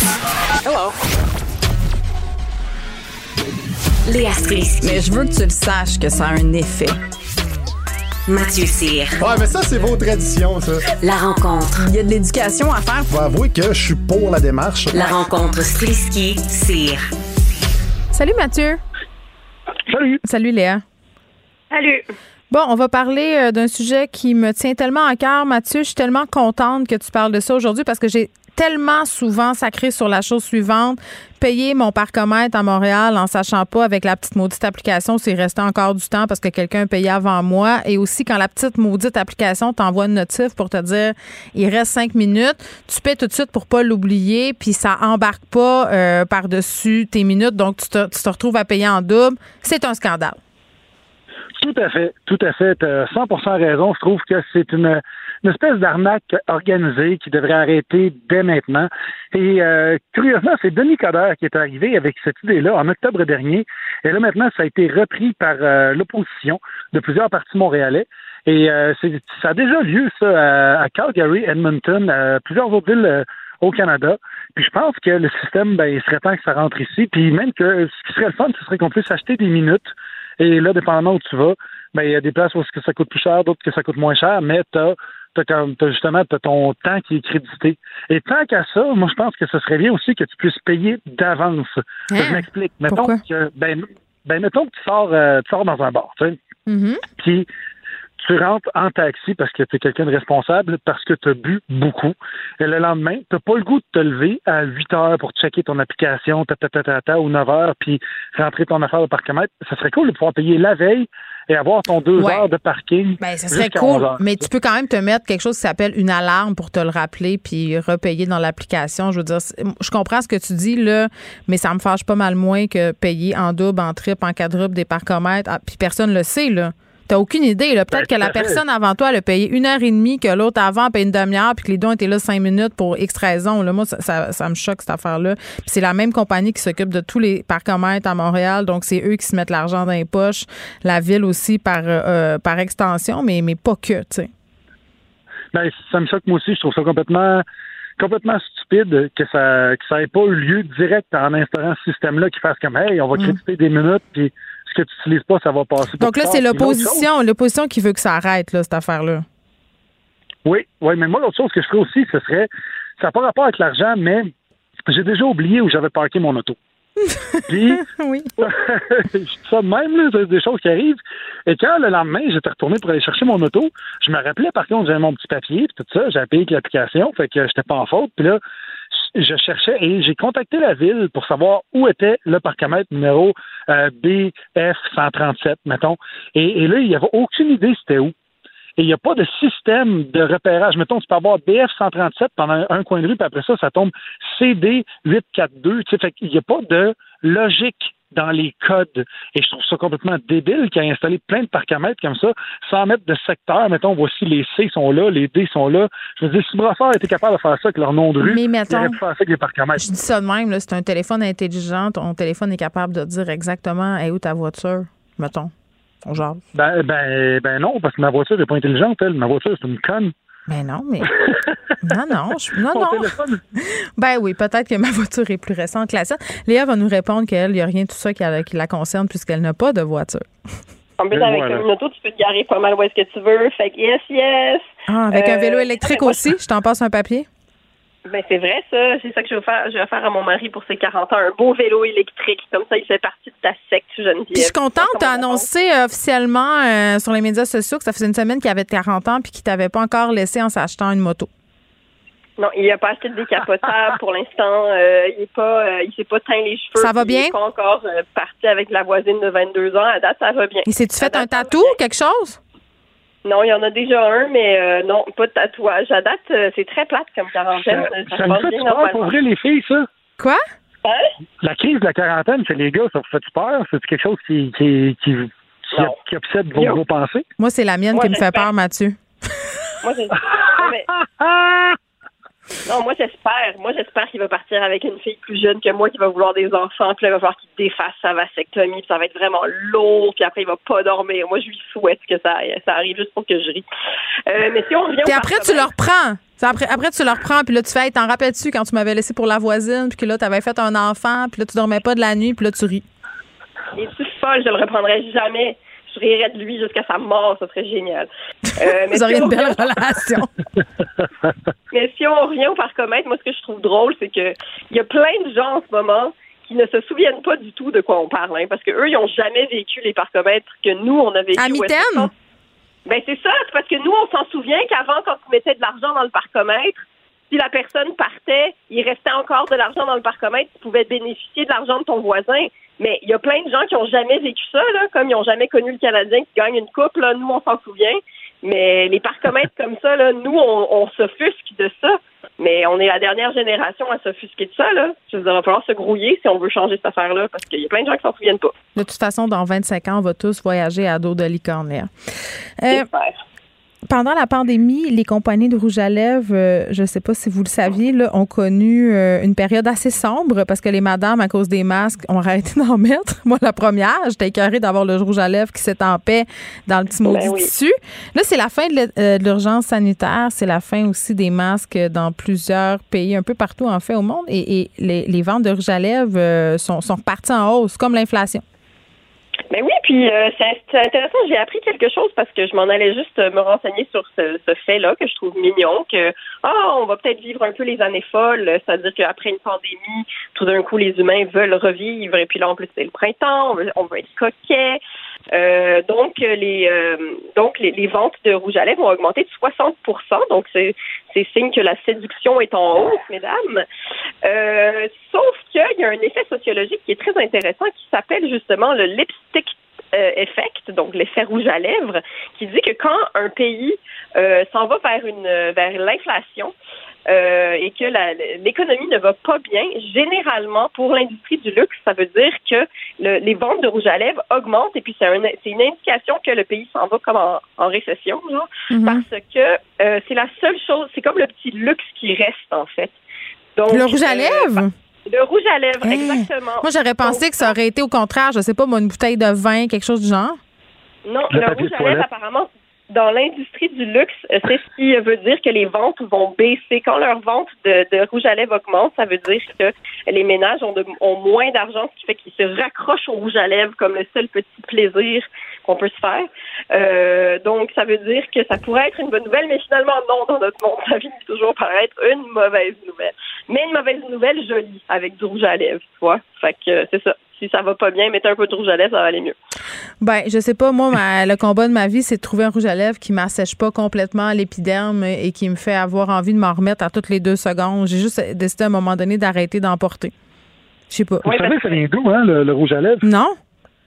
En fait, la tradition de mettre du rouge à lèvres, pourquoi ça existe en tant que tel? Non, c'est parce qu'on est pour laide. essayer de- ben non, c'est en fait, c'est ben, ben oui. non, c'est pour essayer de répliquer quand vous êtes en ovulation. Quand vous êtes en ovulation, les lèvres deviennent plus rouges et plus pulpeuses. Et c'est pour ça que le rouge à lèvres a été inventé parce que c'est pour espèce, pour, comme pour simuler la- l'ovulation chez la femme. Mais voyons donc, où c'est que t'as pris ça? Si tu t'as-tu pris ça dans. National Geographic? Je trouve ça formidable. Mais c'est épouvantable Ben oui, en même temps. Mais non, c'est intéressant. C'est comme, comme un, c'est comme un rite de Ruth, en fait. Un rite de Ruth. C'est euh, Un rite de. Pour- non, mais c'est vrai, c'est pour indiquer que t'es, euh, que t'as vu. On pourrait, ça pourrait être une espèce de langage universel de si une femme porte du rouge à lèvres, c'est parce qu'elle est féconde. Non, faites pas ça. Ça va probablement, il va y avoir de la violence sexuelle si on fait ça. Donc, quand, les femmes, on, on parle des dire que quand les femmes ovulent, ça, ça, c'est, c'est, euh, c'est l'augure d'une récession. Oui. Parce que les enfants, ça coûte cher. Mais moi, je suis traumatisée par tous tous les codes euh, du maquillage, pour vrai, parce que les- les- le rouge aux joues, tu sais, c'était quelque chose qui, qui, qui était là au départ euh, sur, sur les œuvres euh, des peintres pour, entre guillemets, simuler l'extase chez les madames. Puis on s'est mis à se mettre du rose aux joues pour les mêmes raisons. Donc là, dans le fond, ce que je suis en train de comprendre, c'est que et le rouge à lèvres et le fard à joues, c'est pour faire des références à la copulation. Ben on est oui, tout en même place? Ben oui, c'est sûr que la, la séduction. la séduction passe par là, puis c'est complètement inconscient.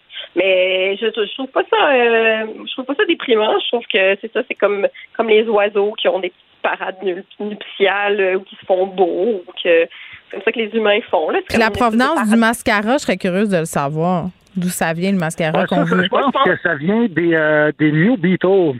Ah non, arc. Ça, c'est épouvantable. Non, mais il faut que les gens arrêtent de faire ça. Pour vrai. Ça, ça vient du, du petit regard de biche, moi, pour avoir l'air d'une une petite chose vulnérable. Mais tout vient des Égyptiens. sauver. Tout vient des Égyptiens. C'est tous les Égyptiens qui ont commencé ça. C'est épouvantable. Sérieux? Ben oui, c'est ça, Ben que moi, c'est ça que je suis en train de lire sur Google en vous parlant. Mais on sait pas pourquoi. Puis c'est le, le premier mascara, là, c'est Rimmel, croyez-le ou non, c'est une compagnie qui existe encore. Euh, en 1880, Eugène Rimmel qui a fait euh, le premier mascara. Ben coudonc, c'était le, le moment euh, où on apprenait des choses à l'émission. Fait que je vais regarder mon, ma trousse de maquillage puis je vais me trouver une vieille cochonne. Je veux dire, c'est épouvantable. c'est à cause de, je vais dire à mes filles, je veux plus que vous vous maquillez. Hey, non, non, attends, c'est pas vrai que c'est pas fini. J'ai une question.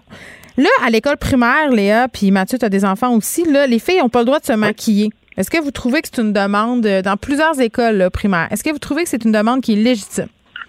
Léa. Hum, non, parce que moi, j'ai l'impression que ça serait pas un phénomène euh, si aggravant que ça. là. Ben, mais Moi, en sixième année, t'as pas eu ta phase, je me maquille comme un char Ben, volé? Euh, ben oui, c'est ça. Moi, je pense qu'en sixième année, les filles commencent à vouloir se maquiller. Puis, c'est comme là, moi, ma fille est en deuxième. Si elle me demandait d'être maquillée puis ça se voyait vraiment, je dirais non, là. Ouais. Euh, parce que je trouve ça petit, 7, 7 ans, là, à un moment donné. Mais, euh, mais tu sais, je le mettrais pas comme une règle. Je trouve qu'au contraire, là, s'ils commencent à imposer cette règle-là, c'est sûr que les filles vont se rebeller, puis là, elles vont vouloir bien plus se maquiller qu'avant, là. Fait que laissez les deux, Ouais. trois qui veulent se maquiller le faire, puis poussez pas trop sur cette affaire-là. Mathieu? Pas sur cette c'est en plus, c'est ben, en plus c'est plus c'est plus juste les filles quand on parle maintenant. euh, en 2022, tout mon gars de 7 ans, il se met des, des justement du vernis à ongles, il tripe à avoir du vernis à ongles de couleur, euh, chaque ongle de, de différentes couleurs, tu sais, c'est un petit idée du temple. Puis euh, puis je veux dire, il n'y a pas de il y a pas de problème à ça. Tu sais, puis s'il me disait je veux mettre du mascara, ben vas-y mon gars, mets-toi du mascara. Fait que je pense que dans la société dans laquelle on vit maintenant, c'est plus est-ce qu'on va interdire le maquillage at large au primaire, tu sais? Fait Ouais. que, rendu là, Ah, t'as une bien raison. question, c'est un autre débat. Mm, Ouais. tu, ferais- tu fais bien de le souligner. Je pense pas que c'est nécessaire. Ben, c'est pas nécessaire, mais c'est pas non plus démoniaque, là. On s'entend. Non, non, non, que non, non, je pense pas que c'est nécessaire de l'interdire. Ah non, ben non, parce que ça fait exactement l'effet contraire. Là, ça donne euh, que les enfants, ils veulent l'essayer, ils veulent se maquiller toujours plus, plus, plus. Merci à vous deux. Merci, à À demain, demain. bye. Pendant que votre attention est centrée sur cette voix qui vous parle ici, ou encore là, tout près ici, très loin là-bas,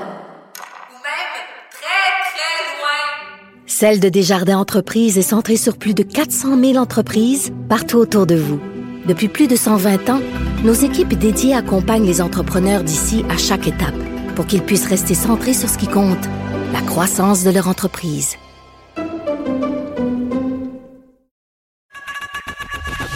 Geneviève Peterson.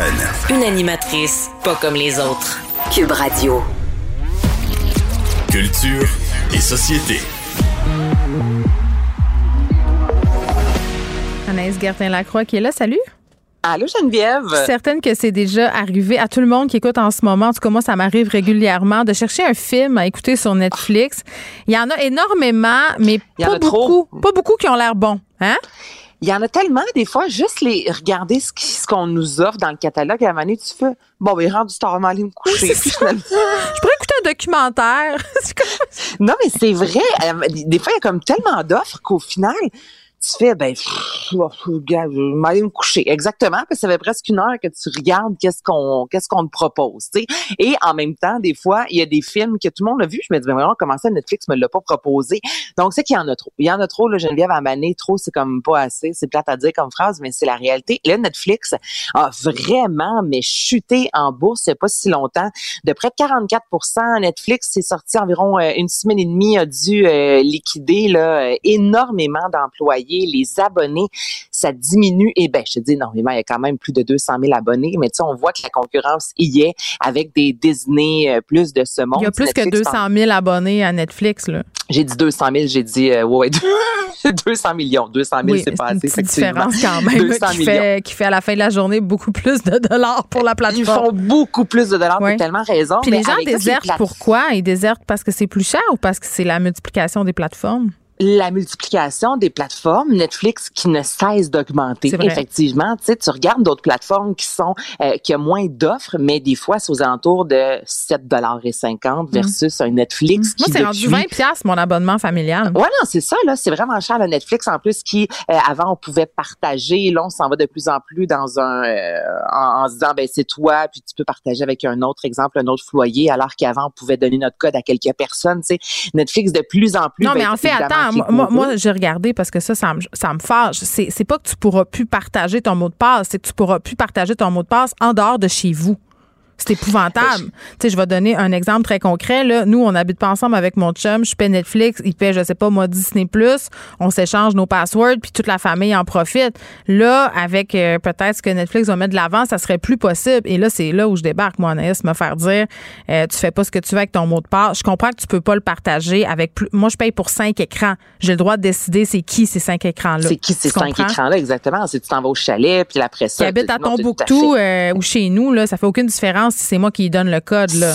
Ben, je paye pour mes cinq raison, écrans. hein. C'est ça. Oui, puis là, Netflix qui veut ajouter aussi po- possiblement de plus en plus de publicité. Bref, Netflix tente de tout faire, en fait, pour garder leurs abonnés. Et j'ai l'impression que plus que Netflix tente d'en faire, moins que ça marche. Ça, Mané, c'est parce que, OK, on peut-tu à chaque mois arrêter de se faire dire, ben ça change, ben ça change, ben ça change. Et là, Netflix a euh, finalement, encore, ben pas finalement, a décidé d'a- Hmm. de, de changer encore leur façon, cette fois-ci, de produire, OK, des films, notamment avec, tu sais, Irishman de Martin Scorsese, qui avait, bon, Robert De Niro de ce monde. c'est tellement long puis plate. Là, je m'excuse, je l'ai recommencé dix fois puis j'ai jamais réussi Non, non, à mais aimer c'est- ça. Puis c'est- c'est tout ce que j'aime, ce film-là. Fait que j'ai rien, je comprends pas. Non, mais je, je suis comme toi, j'en ai Benoît a trouvé ça extraordinaire. Benoît Dutrisac, j'étais comme moi, je pense que je, je- je me suis endormie 20 fois pendant le film, tu sais, puis je, puis pourtant, moi, un film de trois heures et demie, j'ai j'ai écouté Once Upon a Time in the West, Once Upon a Time in America, puis, euh, tu sais, bon, euh, les films du réalisateur Martin Scorsese, ils n'ont pas l'habitude de durer une heure et demie, là, mais là, j'ai trouvé que la sauce levait pas, puis je suis pas la seule. Non, mais il manquait de rythme, là. J'ai l'impression que c'était Il comme. manquait de tout, là. Il manquait de tout. Pourtant, l'histoire y était, le réalisateur y était, Les les acteurs. tout y était. Le budget était là comme jamais, un budget de 175 millions. Et Netflix n'est pas entré dans ses sous avec ce film-là. Et il y a d'autres films comme Kissing Booth, ce film-là qui a connu un Hmm. méga succès. Geneviève avec des acteurs plus moins connus, en fait, des films souvent qui ont coûté en bas de 10 mi- de 30 millions de dollars, Hmm. certains même 10 millions. Et là, Netflix s'est dit, ben nous, à partir de maintenant, pas qu'on ne veut plus de films d'auteur, mais des films avec des budgets Mais moi, ça m'écœure, Anaïs. Ils prennent des mauvaises décisions. Il y a une excellente série française qui s'appelle Drôle, OK, qui a récolté l'estime de la, de la planète au, complet. Là.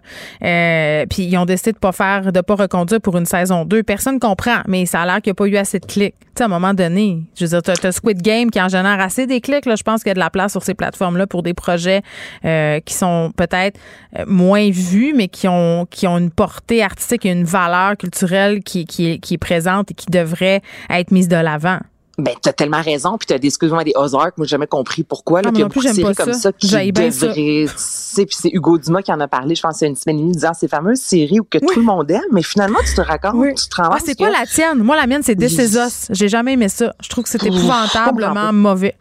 Ben, je, je l'ai- j'ai essayé une fois, puis je me disais, non, ça, ça me rejoint pas, mais pas du tout. Puis là, c'est ça. Netflix s'est dit, ben, nous, on veut y aller avec des valeurs sûres. Donc, on veut faire de la qualité. Donc, à la place de faire deux films Mm. qui valent 10 millions de dollars chacun, ben, on irait avec un film qui vaut 20 millions. Mais en même temps, on veut être avec des films grand public ou des kissing books de ce monde qui des, vont pas trop déranger. Don't Look Up, qui a vraiment, ça a fonctionné. Ça, tu vois, ce genre de film qu'on veut mettre de l'avant avec des acteurs relativement ben, très connus, en fait, des Leonardo DiCaprio de ce Mhm. monde, mais c'est un film qui a pas coûté si cher que ça. Donc là, Netflix ne veut plus tant se mouiller. On veut pas que ça coûte trop cher. On veut que ce soit grand public. On veut des acteurs connus. Puis là, tu regardes tout ce qu'ils veulent, puis tu dis, ben voyons, non, c'est parce qu'à Mali, c'est quasi impossible. là. Je veux dire, c'est lancer un dé, puis en espérant C'est comme quand tu fais euh, une petite annonce, que tu cherches un employé, puis que, tu sais, il y a- il y a 38 000 définitions de tâches. là. La personne, en fait, il faut qu'elle elle fasse tout, puis qu'elle soit toute. Tu fais, ben, c'était Mais- possible.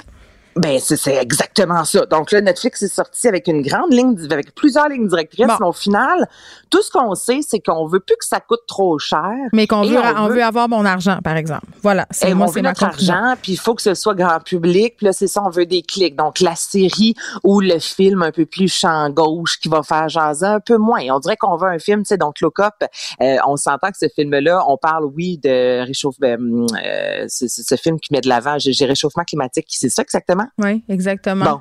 C'est tellement plus bon, ce, ce film-là, puis on est dans une satire. Pourtant, ce, ce film-là a vraiment fait jaser et on veut des films, c'est ça, qui vont amener un. Bon. Bref, je trouve ça bien spécial. Je veux qu'on prenne du temps pour parler d'Eliot Page qui a fait la une du magazine Esquire. Magnifique photoshoot. J'ai vu ça hier, puis je me suis dit, j'espère qu'elle va m'en parler.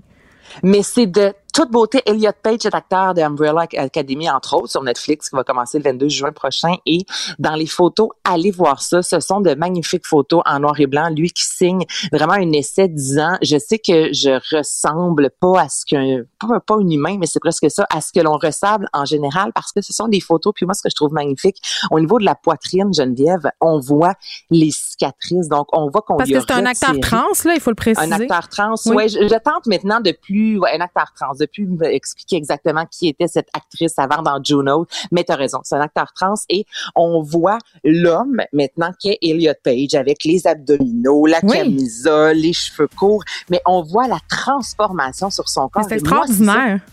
Qui est tellement beau au niveau de la poitrine, c'est ça. Tu sais, les cicatrices disant, on m'a retiré ma poitrine, voici ce que je suis maintenant, puis on ne tente pas non plus de camoufler, que ce soit avec du maquillage, Ah d'oublier qui il était avant. Euh, il parle justement de cette transformation-là, disant, Ah, maintenant, moi, je me vois réellement, puis en parlant justement à quel point c'est difficile dans sa vie, l'intimidation. C'est vraiment un article intéressant, puis au-delà de ça, les photos, elles sont magnifiques. Ah oui, c'est au-delà de- du discours qui est absolument important et fondamental. Il y a ce formidable édito mode qui est du bonbon à regarder pour les yeux. Agnès Gertin-Lacroix, je te dis merci. Je te dis à Salut. demain. À Merci demain. à toute l'équipe de recherche. Charlie à la mise en onde. Merci à vous, les auditeurs, d'être toujours là. On se retrouve demain à 13h. Je vous laisse avec Mario.